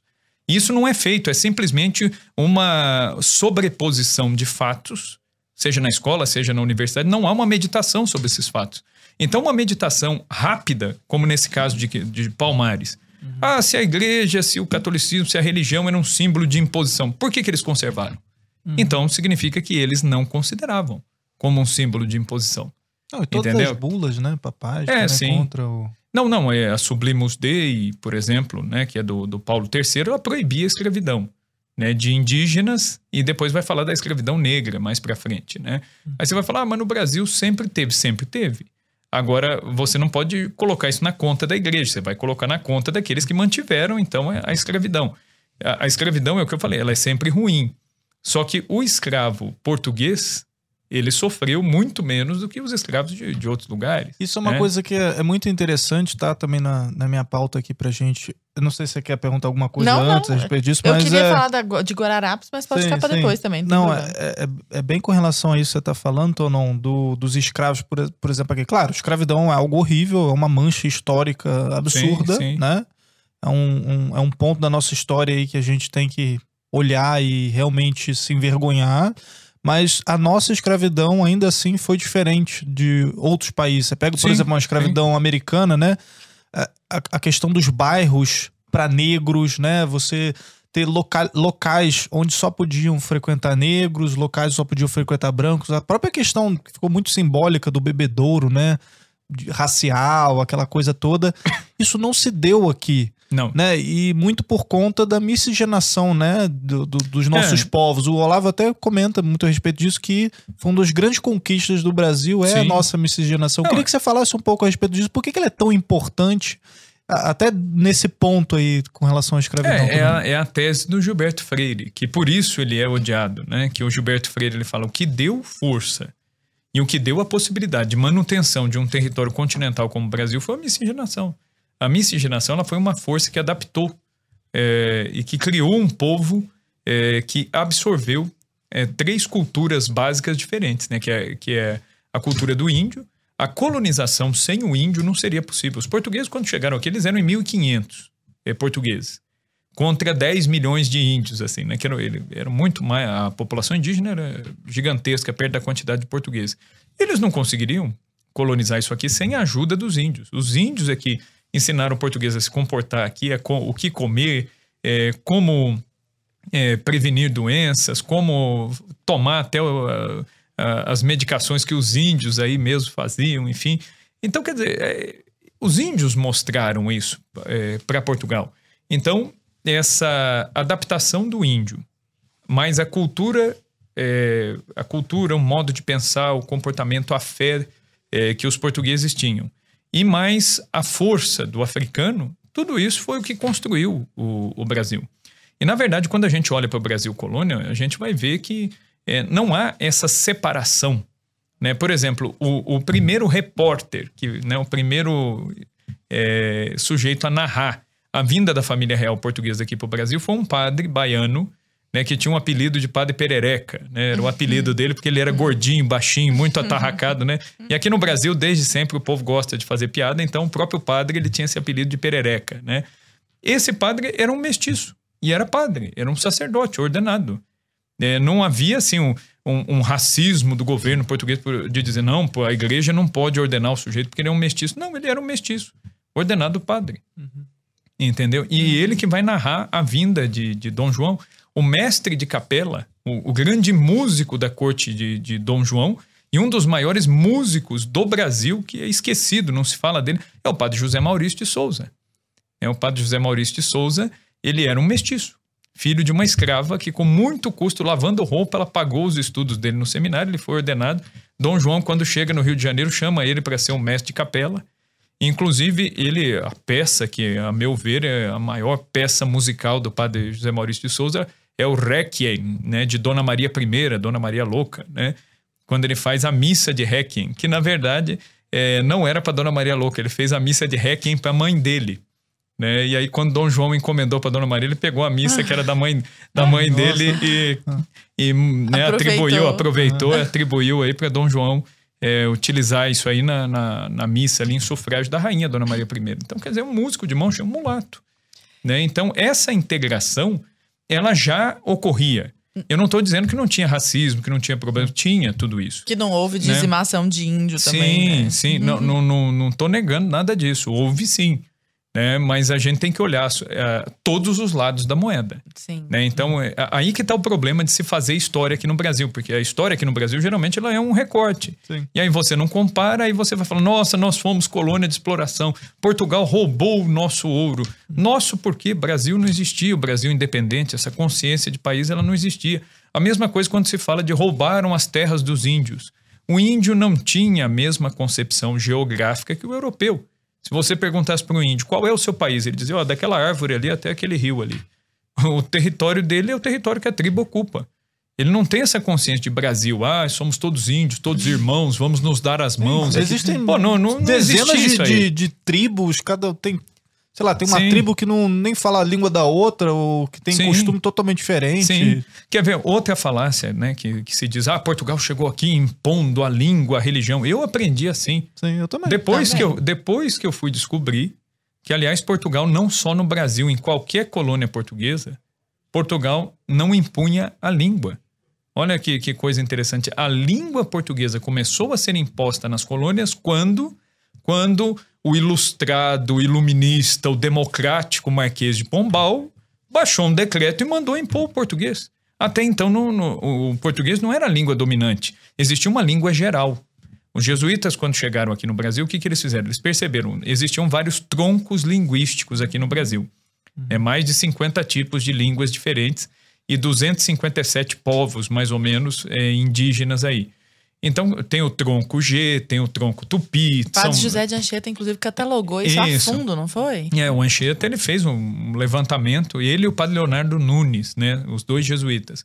E aí o Anchieta, ele percebeu que o Tupi era a língua mais comum. A mãe ali, né? É, que, assim, mesmo o índio que às vezes não, não era daquela determinada tribo, ele conseguia entender e se comunicar. Então, o uhum. que, que o Padre Anchieta fez? Ele percebeu, e ele que passou para o governo português, falou: olha, a língua é, que prevalece mais é essa. Então, ele compôs uma gramática, por quê? Porque era uma língua ágrafa.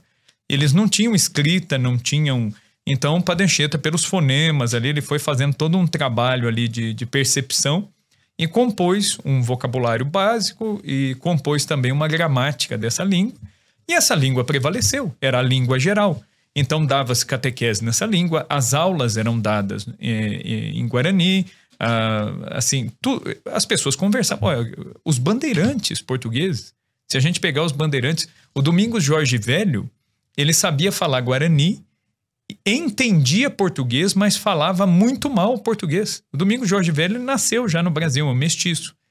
Então ele, ele falava muito mal português. Os próprios bandeirantes brasileiros falavam a língua dos índios. Isso é uma coisa que não se fala. Mas por que, que não se fala? Se você contar isso aí. A narrativa. Se você ah. contar isso aí na escola, você vai desmontar. Ah, então não era colônia de exploração. Peraí, eles estavam integrados? Não, então vamos uhum. cortar isso aqui. Lara, é, eu já vou puxar para tua pergunta, porque não, você queria falar dos, dos Guararapes. Só queria aproveitar, né, o pessoal que tá aí de casa, se você estiver curtindo, já deixa o like, né? Não deixa de comentar, de compartilhar. Eu vou puxar só um cortezinho do nosso Série Brasil, só para deixar hum. um gostinho na galera que não é assinante da Brasil Paralelo, porque é só para assinante, pessoal, Série Brasil. Então, vou pedir pra gente rodar aí um pequeno trecho da nossa Série Brasil. Roda aí.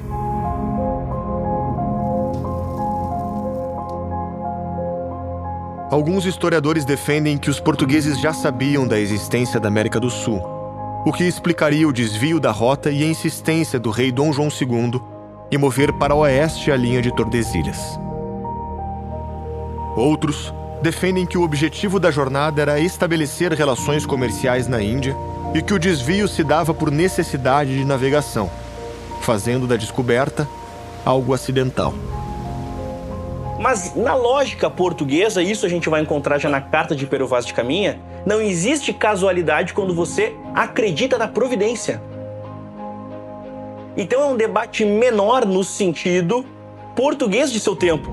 Porque um português fiel à tradição católica, ele não ele não está se preocupando se ele chegou sem querer ou por querer. Ele acredita que está ali por um motivo e esse motivo é missionário. E isso, esses elementos nós já encontramos na certidão de batismo, como muitas vezes é colocada assim, na carta de Pero Vaz de Caminha. Como é que vocês acham que de repente Um povo que na Idade Média lutou por oito séculos contra o, o, o inimigo islâmico vai do nada se transformar num mercador. Só quero realizar comércio. Não faz o menor sentido. Essa história, assim como ela é contada, de que o português sai só para encontrar especiarias e para ter um melhor acesso a rotas comerciais, isso não se justifica de modo algum. É um desconhecimento completo de que que era Portugal, né? De o que era o mundo medieval. O mundo medieval é um mundo de grandes guerreiros. Você não se lança num pequeno barco através de um oceano que você não conhece para encontrar um pau-brasa vermelhinho. Não é isso. É para encontrar a terra prometida é para encontrar a terra abençoada. Isso é um fator motivador das, dos grandes descobrimentos, até mesmo hoje do espaço. Ah, eu estou indo para o espaço para descobrir que em tal lua de tal sei que vai ter um, um ferrozinho. Você está indo para o espaço para descobrir vida. Vida além da sua própria vida própria. É isso que motiva. Não é coisas pequenas assim. Então, é, é entender isso, é entender o ah, bota um monte de molecado num barco e lança eles. Pra quê? Porque eu quero que ele pegue uma pedra lá do outro lado do oceano. É isso? Não, eu quero que ele encontre o paraíso. Essa que era um fator motivador. Então, é, era a base do, do, do, da vontade, era o elan do negócio. Então não, é, não era coisa pequena, não é uma coisa uh, frívola como, como se constrói. O fato é que no dia 22 de abril de 1500, os portugueses atravessaram o Oceano Atlântico e chegaram no Brasil. Era o ápice da expansão marítima portuguesa. Portugal não era mais a extremidade da terra, e a história dos dois lugares nunca mais seria a mesma. Bom, muito interessante esse trecho que a gente acabou de assistir, certo, Lara? Tá e agora eu já vou puxar tá imperdível. para aquela sua pergunta que eu não esqueci, do, do Batalha dos Guararapes. Tô muito orgulhosa. Muito bem, vai lá. Diga eu lá. acho que cabe aqui só mais esse desenrolar a respeito disso, ou não? Você falava sobre esse sentimento de nação, né? Que, que é, não, não é levado para as escolas, assim. É como se tivesse sido sempre essa batalha sangrenta ali o tempo sim, inteiro. Sim. E nós falávamos agora há pouco da Batalha dos Guararapes e eu queria só uma breve explicação sua, por favor. E se a gente pode afirmar que ali houve um começo desse sentimento de nação, de fato, seria uma prova concreta disso. Eu acredito que sim, porque na Batalha de Guararapes, o que é muito interessante ali é o elemento mestiço. Você vai ver um monte de gente mestiça, filho de português com índio, de português com negro, combatendo pelo quê? Por aquilo que era a cultura é, dominante aqui no Brasil. Entendeu? Que, que era uma cultura é, que tinha uma fé, é, uma cultura é, que naquela época era muito agrícola, muito voltada a valores familiares, ao convívio. Então, é, essas coisas que eram caras a eles, é por isso que eles combateram. Então, esse sentimento nacionalista ele aparece. Agora, ele não foi é, imediatamente espalhado por todo o território. Então, por exemplo, mesmo mais tarde, né, quando vier é, a independência do Brasil, por exemplo, o Piauí, o Maranhão, a Bahia, é, o Ceará são estados que não aderiram num primeiro momento uhum. né, à independência. Então, Dom Pedro ele teve que fazer um, um, um, trabalho assim até de convencimento né, para que essas pessoas quisessem se associar a essa causa de, de independência. Por quê? Porque esse sentimento de ligação a Portugal ainda era muito forte. Tanto é que Dom Pedro, quando ele proclama a independência e escreve para o pai dele, para Dom João, ele ainda chama Dom João de Sua Majestade e ele ainda assina como seu súdito e filho. Né? Então ele diz: Eu reconheço o senhor como o meu rei, mas não as cortes portuguesas. E como já não é possível dissociar a corte da figura do rei, então a independência está feita, uhum. o rompimento está feito. Isso José Bonifácio fez também. Ele deixou claro que ele permanecia fiel a Dom João, mas não às cortes. Por isso que as cortes queriam prender o Bonifácio, né? Aqui. Então, é, esse sentimento de nacionalidade ele foi nascendo, ele foi aparecendo. Agora, isso ele se perdeu é, por essas narrativas que foram se criando. E essas narrativas, sobretudo, é da República em diante, que começaram a introduzir é, heróis é, criados, assim, são heróis arbitrários, né, que a República precisava para se legitimar criar uma narrativa, criar heróis e, e demonstrar a sua validade. E aí ela traz elementos que eram totalmente estranhos à, à própria identidade, à própria história do Brasil. A começar pela bandeira, né? Que eles Cita compuseram. alguns heróis, rapidinho, assim, só pra gente Tiradentes, por exemplo, assim. é, um, é um exemplo claro. Machado de Assis, na época que o Tiradentes foi levantado, alçado à posição de herói, Machado de Assis teceu uma crítica duríssima, isso dizendo é um absurdo que, que vocês estão fazendo. Vocês estão pegando um sujeito né, que foi é, condenado e que ninguém sabia se tinha morrido mesmo. Há Hum. pairam sérias dúvidas, né, se realmente Se foi daquela forma, o cadáver que foi esquartejado e dependurado foi de fato de Tiradentes, porque ele foi supostamente morto no Rio de Janeiro e quase que imediatamente os pedaços dele já estavam pendurados na Estrada Real, né? Quer dizer, é, dados o, a- Tem- dadas as dificuldades de transporte naquele tempo, era uma coisa virtualmente Tem uma história que impossível. parece até meio uma teoria de conspiração, aquela coisa de, de que falam que ele talvez nem tenha existido, ou se existiu não foi a morte dessa forma, porque Sim. remonta a um conto, não sei, francês, alguma coisa assim, que era um conto que, tipo, era, era muito parecido a forma da morte Sim, e tal, sim. e parece que eles pegaram isso é, pra poder... uma, é uma linha, né? Alguns historiadores jogam isso, mas é fato que ele existiu. Né? Uhum. Documentalmente dá pra gente comprovar a existência dele.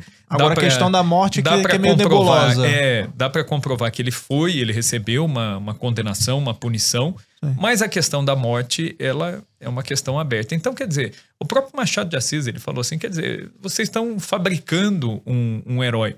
E é óbvio que a própria iconografia do Tiradentes é, ficou evidente que eles queriam associar a imagem de Cristo, né? Uhum. É, porque é um Marte, Cristo que deu a vida pelos homens, Tiradentes que deu, Tiradentes que deu a vida pelo Brasil, pela liberdade. E na verdade, Tiradentes nem queria a liberdade do Brasil mesmo. O que Tiradentes queria era que o Brasil se fragmentasse numa porção de republiquetas, como aconteceu com a América Espanhola.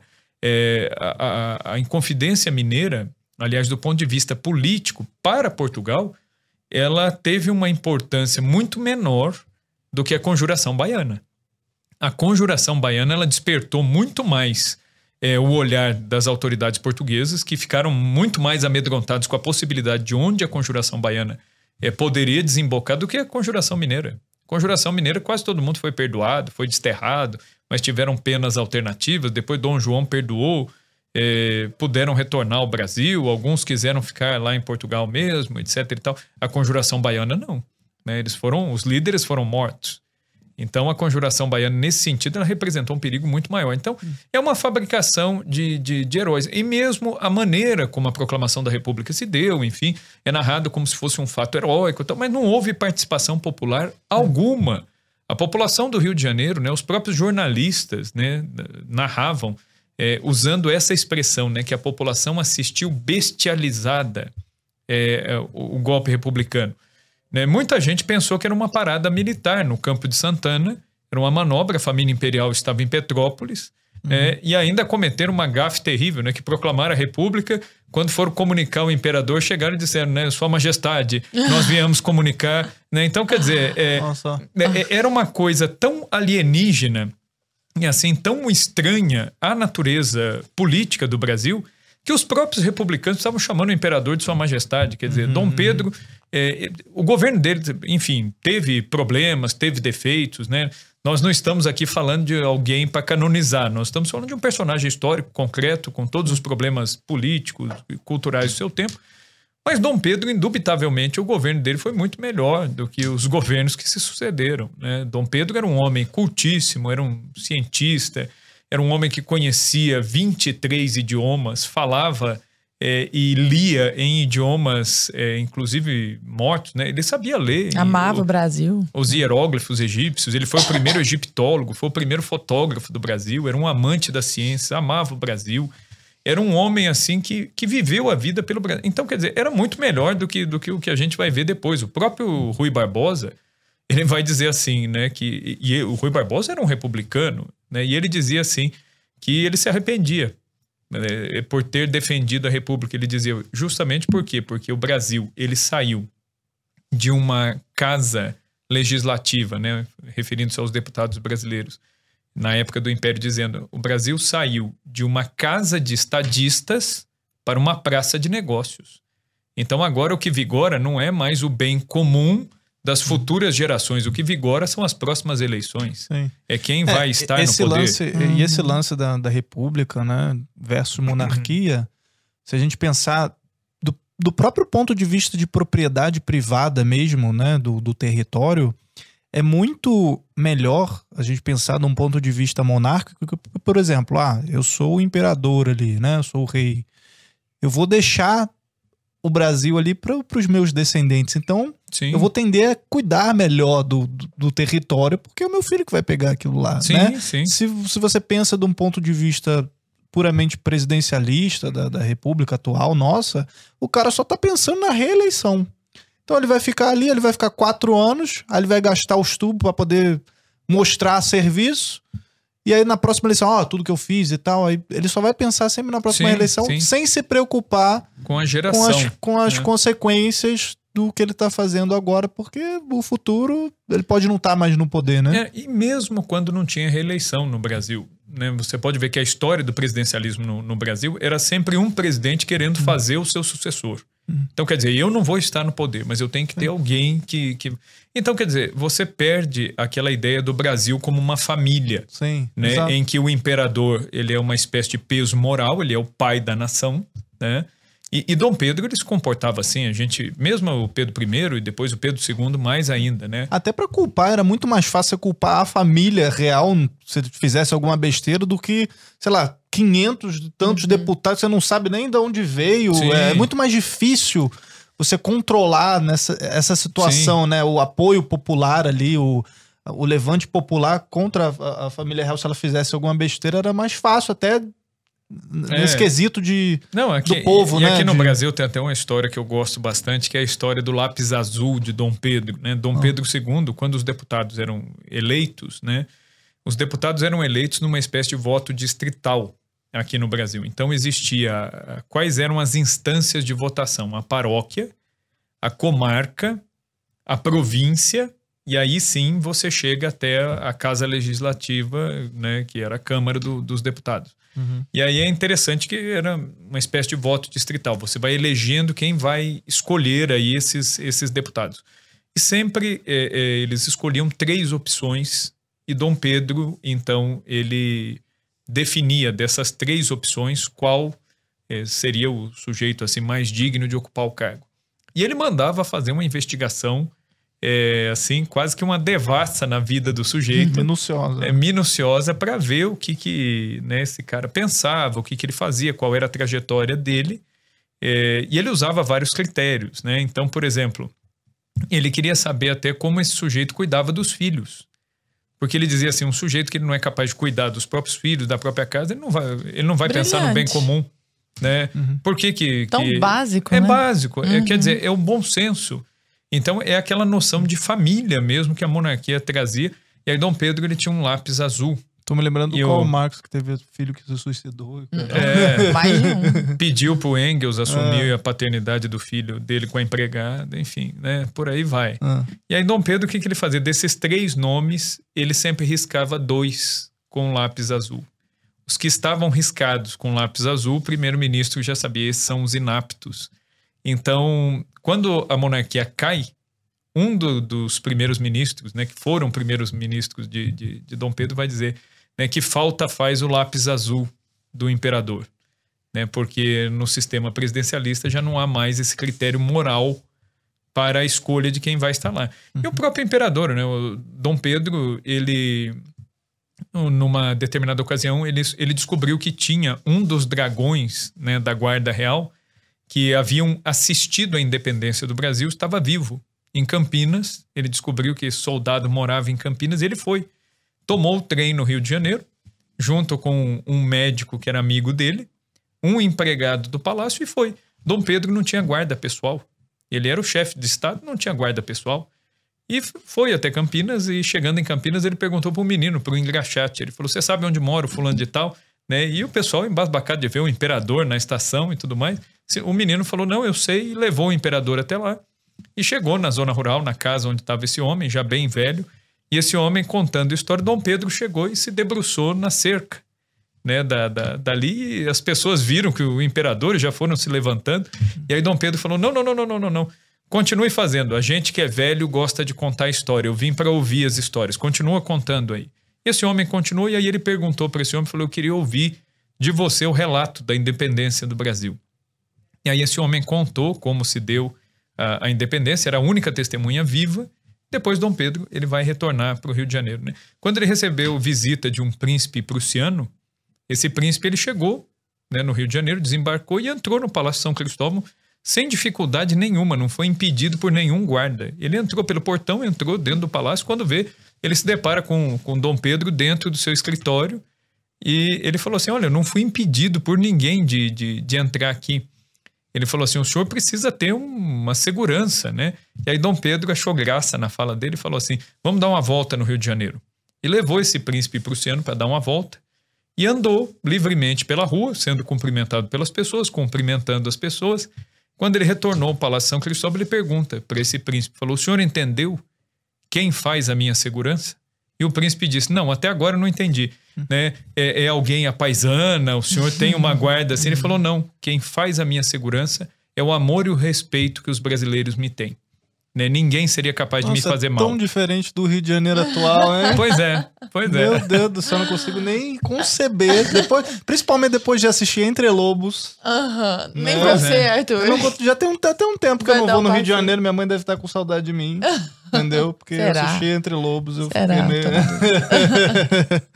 Eu- ô, ô, Tono, aproveitando só essa deixa, a gente tá falando da- do golpe republicano e tal, a gente tem como fazer algum exercício aí mental de como seria é, o, o, o Brasil, o Brasil, né, se tivesse continuado com a, a- a monarquia, com o império ali, Isabel e tal. É, a Princesa Isabel é uma é, é um outro personagem histórico que sofre assim com é uma série de caricaturas que se fazem dela. Já se faziam na época, né? A Princesa Isabel ela era apresentada como uma carola, uma mulher fraca, de um gênio extremamente manipulável, casada com um francês que mandaria no Brasil, etc. Então, já na época dela existiam esses preconceitos em relação a, a ela. As charges de jornal eh, não perdoavam já na época, mas a Isabel, né, a pessoa da princesa Isabel, era muito diferente de tudo isso que é apresentado, né? Se nós pegarmos os relatos mesmo, né, tem um trabalho muito bom feito pelo historiador Bruno Cerqueira e a Fátima Argon, que é um livro chamado Alegrias e Tristezas. São documentos mesmo, eh, e trazem documentos inéditos, inclusive da fase do exílio da princesa Isabel. E inclusive relatos dos empregados da princesa Isabel que mostram uma Isabel de um gênio muito forte, de um gênio muito impositivo, né? É muito diferente do Conde D, né? Que o pessoal caricaturizava dizendo que ela ia obedecer ao marido, tal, né? Parece que é o contrário ali, porque ela tinha um gênio muito mais forte. O Conde D era muito mais tranquilo, muito mais dócil até do que a mulher, né? E isso se, se reflete um pouco porque Dom Pedro, é, embora ele fosse muito calmo, ele era muito firme. É, em- ele conservava ali as duas coisas. E a princesa Isabel, diferente assim dessa imagem que a gente tem dela, era uma mulher que tinha uma inventividade, uma capacidade de, de planejar, inclusive, coisa que pouco se fala, né? A gente aprende na escola que ah, a princesa Isabel assinou a Lei Áurea pressionada pelos ingleses. Nada mais absurdo do que isso. Nada mais absurdo do que isso. Basta a gente ver a questão Christie no Brasil, quando Dom Pedro II rompeu relações diplomáticas com a Inglaterra e a rainha Vitória, a rainha Vitória do Reino Unido, se desculpou com o imperador do Brasil. Dom Pedro II ele era tão respeitado internacionalmente que ele foi chamado por três vezes para arbitrar conflitos que poderiam resultar numa guerra de amplitude é, inimaginável. Dom Pedro arbitrou. Então Dom Pedro ele era muito respeitado fora do Brasil, inclusive, e a princesa Isabel não era diferente. Então essa coisa, ah, os ingleses eh, vieram impressionando, não tem cabimento um negócio desse. A princesa Isabel ela aboliu a escravidão por quê? Porque a família real nunca eh, concordou com a escravidão. O que, que a família real fazia? Eles libertavam. Eh, Dom João VI, quando ele chega no Rio de Janeiro, ele ganha um lote de escravos. Ele libertou todo mundo. Falou: não, vocês podem trabalhar no, no palácio, eu quero que trabalhem, mas todo mundo livre. Então ele liberta os próprios escravos. Dom Pedro I, idem. Dom Pedro II, então, é, era abolicionista, declaradamente abolicionista. Aí muita gente fala, ah, mas se era abolicionista, por que, que não mudou a lei? Porque simplesmente porque o Brasil era monarquia constitucional. O imperador não tinha poder de fazer leis. Hoje em dia, o presidente da República ele tem mais poder do que o imperador tinha aqui no Brasil. O imperador, da, o presidente da República, se ele quiser, ele pode baixar um decreto presidencial uhum. com validade em território nacional. Uma medida provisória. Uma um medida provisória. é. Na frente, né? E, e, no Império isso não existia. O que, que existia? Era o discurso do imperador para o parlamento, sempre no mês de março e depois no mês de dezembro, onde o imperador colocava as linhas daquilo que ele queria. Ele traçava o destino da nação, mas isso não significava que os deputados iam obedecê-lo. E Dom Pedro ele tanto pressionou que a abolição ela foi caindo aos poucos. Primeiro veio a lei dos sexagenários, que muita gente ri da lei. Né? Eu mesmo me lembro do tempo de escola. O professor meu falava, ah lá, né? Aí pegava lá o escravo lá com 60 anos de idade e colocava na rua, explorou a vida inteira. É porque não tinha Mas como a... cair de uma vez. Exatamente. Tinha que ir pelas beiradas. Então não, não ah. adianta você querer. Do ventre livre depois. Sim, no, Sim, em 1874, ventre livre. Não adianta você querer fazer a coisa numa canetada, de uma vez só. O que, que Dom Pedro fez? Ele foi apertando. Aí veio a lei é, né, de Eusébio de Queiroz. Então, cada lei foi é, mitigando. É, a lei do ventre livre, por exemplo, na prática ela já era uma abolição a longo prazo. Uhum. Só que ia demorar assim uma geração Sim. inteira né, para é, acabar aí os escravos que, que, que tinham né, é, sido comprados ali pelos fazendeiros, enfim. Né? E aí essa outra, essa geração nova já seria livre. Agora, é uma coisa a longo prazo. Agora, em 1888, a princesa Isabel ela era regente. E coisa que pouca gente fala. Se eu, vou, vou narrar aqui um, um fato aqui rapidamente da princesa Isabel. Onde você vai ler isso aí? Só numa biografia dela. Em livro didático não tem isso aí. O que, que ela fez? Em Petrópolis, ela pegou os bens dela e ela alforriou de uma vez todos os escravos de Petrópolis. Ela chamou um avaliador de escravos do Rio de Janeiro, onde hoje está o Palácio de Vidro, lá em Petrópolis. Né? Tem a praça com o Palácio de Vidro. Foi ali, naquele local, o avaliador de escravos ele avaliou todos os escravos, a princesa Isabela gastou a sua fortuna pessoal alforriando. Para que, que ela fez isso? Era para pressionar o Senado. Se, se a, a, futura monarca está dando este exemplo, o que, que ela está querendo dizer para a Câmara é, dos Deputados e para os senadores? Olha, façam o mesmo, façam uhum. isso. Ela, quando se casou com o Conde D, Dom Pedro falou: O que, que você quer de presente, minha filha? Ela pediu a libertação de um lote de escravos. Ela falou: Eu quero a libertação de alguns escravos. A princesa Isabel, quando ela visita a Aparecida, ela era estéreo. Vai a Aparecida rezar diante de Nossa Senhora Aparecida pedindo a graça de ter filhos. O que, que ela faz? Subindo a ladeira do Monte Carmelo, vem um escravo e pede clemência. Ele pede a libertação. A princesa Isabel aboliu, é, ela libertou aquele escravo ali naquele momento, antes de entrar na igreja, na Basílica Velha. Ela libertou esse escravo, que anos depois veio beijar a mão da princesa para agradecer a, própria história do Cristo Redentor né? tem. Sim. Então ela, ela já tinha isso, a família real tinha essa questão. E aí Dom Pedro fica, fica doente, em 1888. A história das camélias também, Sim. né? Que ela utilizava, As né, camélias né? Como, no, no vestido, símbolo, né? na lapela. É. é. que é um símbolo abolicionista. O fato de a princesa Isabel, é, num dos bailes da corte, quando ela se torna regente, vários nobres vêm tirá-la para dançar, ela se recusa. E quem vem tirá-la para dançar e ela dança a noite inteira? O André Rebouças, que era um negro. Era um negro, filho de escravos, alforriado ela dança com rebolso. Foi um escândalo, porque os fazendeiros disseram ela recusa a elite para dançar com, com um negro. Então, quer dizer, o recado já estava dado.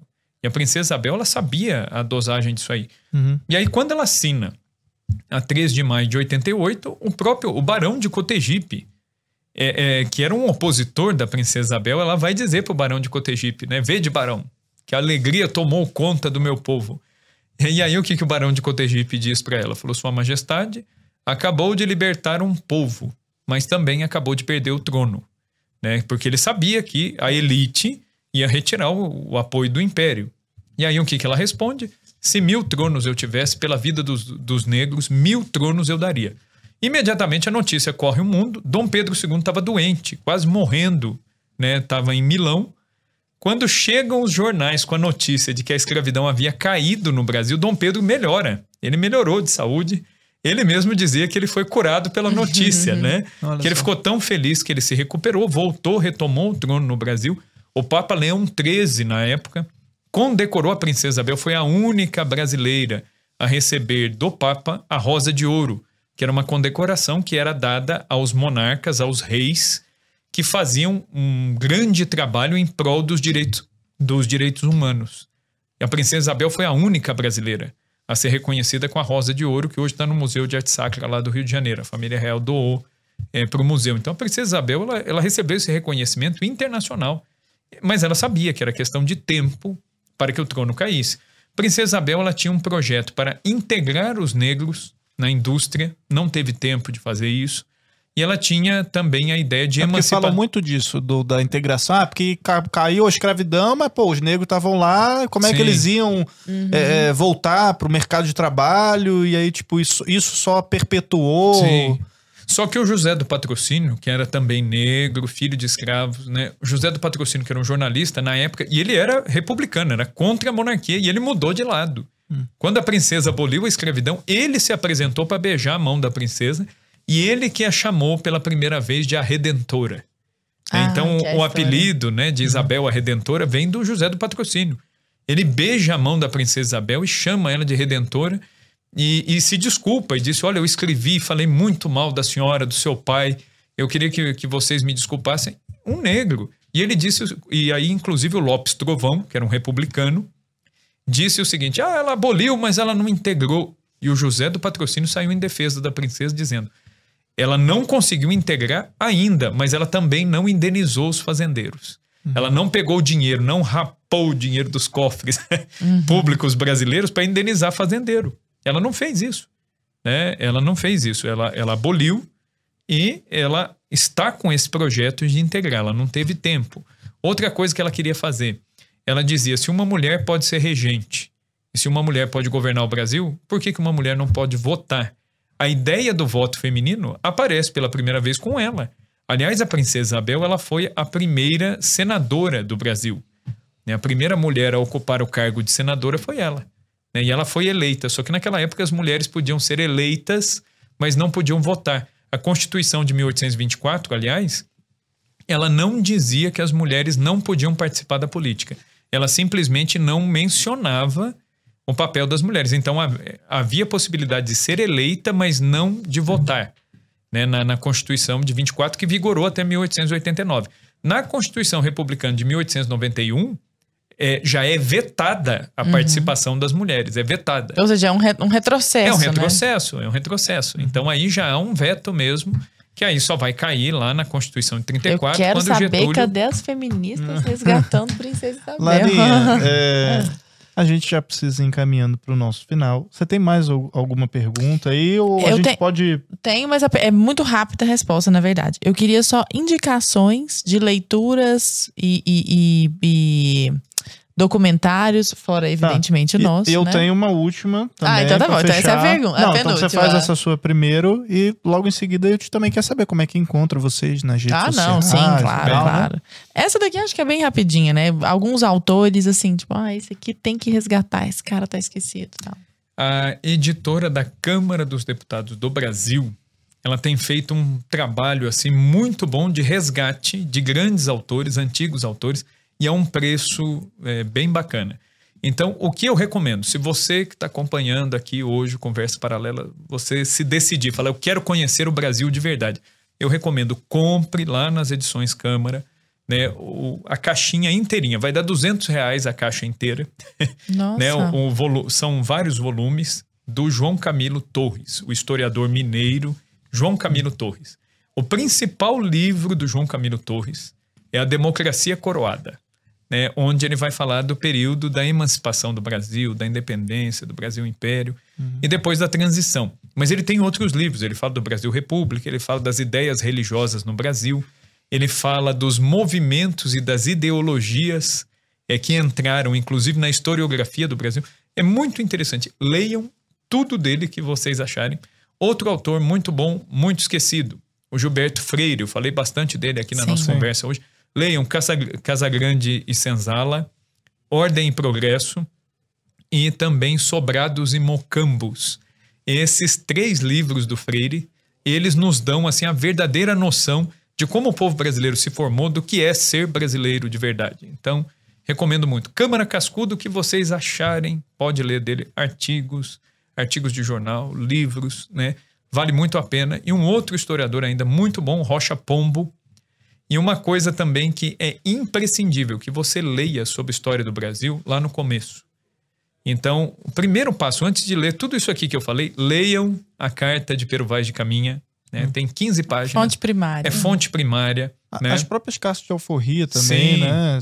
E depois leiam o Heródoto brasileiro, né, que foi o primeiro historiador brasileiro, que é o Frei Vicente do Salvador, que ele vai falar da história primitiva do Brasil, de 1500 até 1647, mais ou menos. Ele vai falar. Lendo Frei Vicente do Salvador, a gente consegue ter uma noção de como foi formado mesmo o Brasil. E a gente vai ver que esse papo de colônia exploradora, etc. e tal, a gente Vai ver por terra que essas né? coisas aí, rapidinho, você começa a entender que não é bem assim. Ótimo. Bom, e além de ler tudo isso, né, pessoal, a gente tem também a série Brasil. Por favor, né? Vocês- é o Que mínimo. a gente está juntando também toda essa historiografia para mostrar, né, o que de fato aconteceu com a nossa história que foi negada, né, ao É. povo. Então, série Brasil já está disponível, estreou ontem na nossa plataforma é exclusiva para membros. Você tem agora os três planos, o básico, o intermediário e o acesso total 4K. To- Todos eles dão acesso à série Brasil, cada um tem as suas funcionalidades, os features. Aí um vai ter mais tela, outro você vai poder baixar, vai ter download. O acesso total ele te dá direito também aos cursos, né? Só no acesso total você tem mais de 60 cursos ali, que eram todos aqueles planos antigos. Isso aí caiu, agora a gente tem esses três novos planos, fica mais fácil. Agora você assina Brasil Paralelo, e você pode assistir todas as nossas produções ori- originais, inclusive a série Brasil Remaster, que acabou de estrear. Eu queria fazer uma última uma última perguntinha, rapidinho, né? É, primeiro, saber como é que a gente encontra você, professor, nas redes sociais, e depois saber se a gente tem alguma perspectiva aí para o nosso Brasil para sair um pouco desse limbo histórico que a gente se Uhum. encontrou, assim. O que Essa que você acha? deturpação, É. né? Eu acredito que o primeiro passo é procurar bons autores. Aí você pode me perguntar, mas como que eu vou distinguir um bom autor de um mau autor? É simples. Se você eh, vai ler um livro de divulgação ou uma obra histórica que repete jargões. Ah, os portugueses roubaram nosso ouro, o Brasil era colônia de exploração. Isso, isso tudo é jargão. Ah, eu não concordo com monarquia porque eu não quero sustentar o rei, né? E aqui no Brasil a gente sustenta um monte de ex-presidentes, né? Mas não quer. E paga até muito o mais, né, Isso, inclusive. Isso. O presidencialismo é muito mais caro aqui no Brasil do que uma monarquia.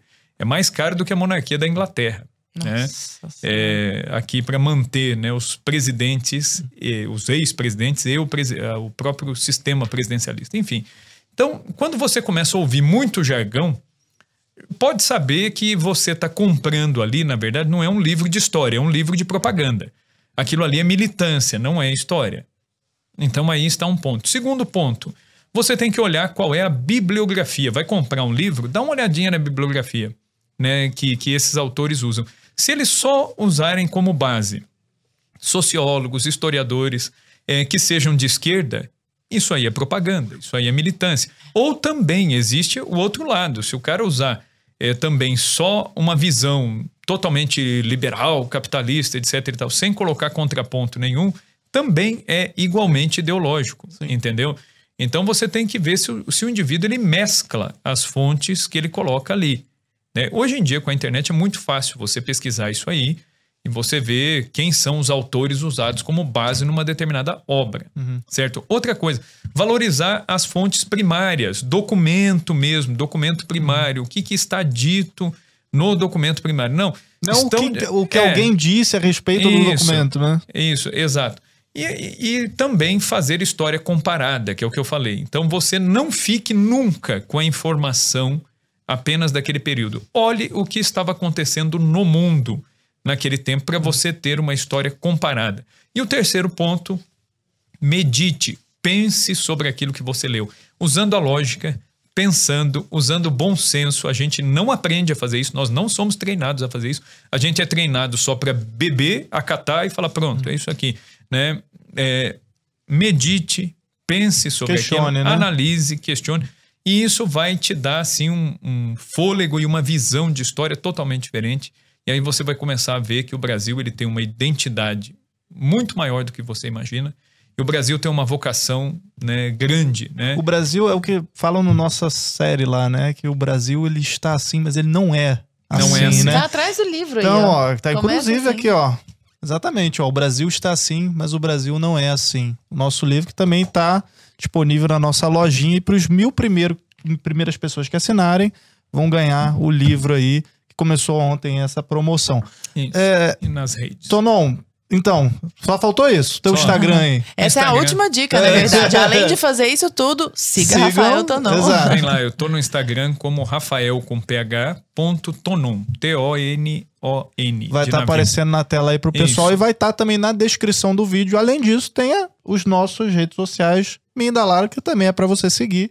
Né? Não dá pra aprender história lá, não. Não, vai né? aprender história, mas vai aprender outras coisas lá. Vai aprender português e comigo vai aprender memes, né? Porque é isso que eu sei Mas fazer. são ótimos memes. Ah, muito obrigado. Ah, bom. Então, galera, Série Brasil acabou de estrear. Muito obrigado aí pela sua audiência. A gente volta na quinta-feira, certo? E sexta-feira também tem conversa paralela especial. Semana aí eu e Lara vamos Haja invadir a sua TV, tá certo? Tamo junto. E até Um quinta-feira. Obrigada, Rafa. Até a próxima. Até. Tchau, tchau. Tchau, gente.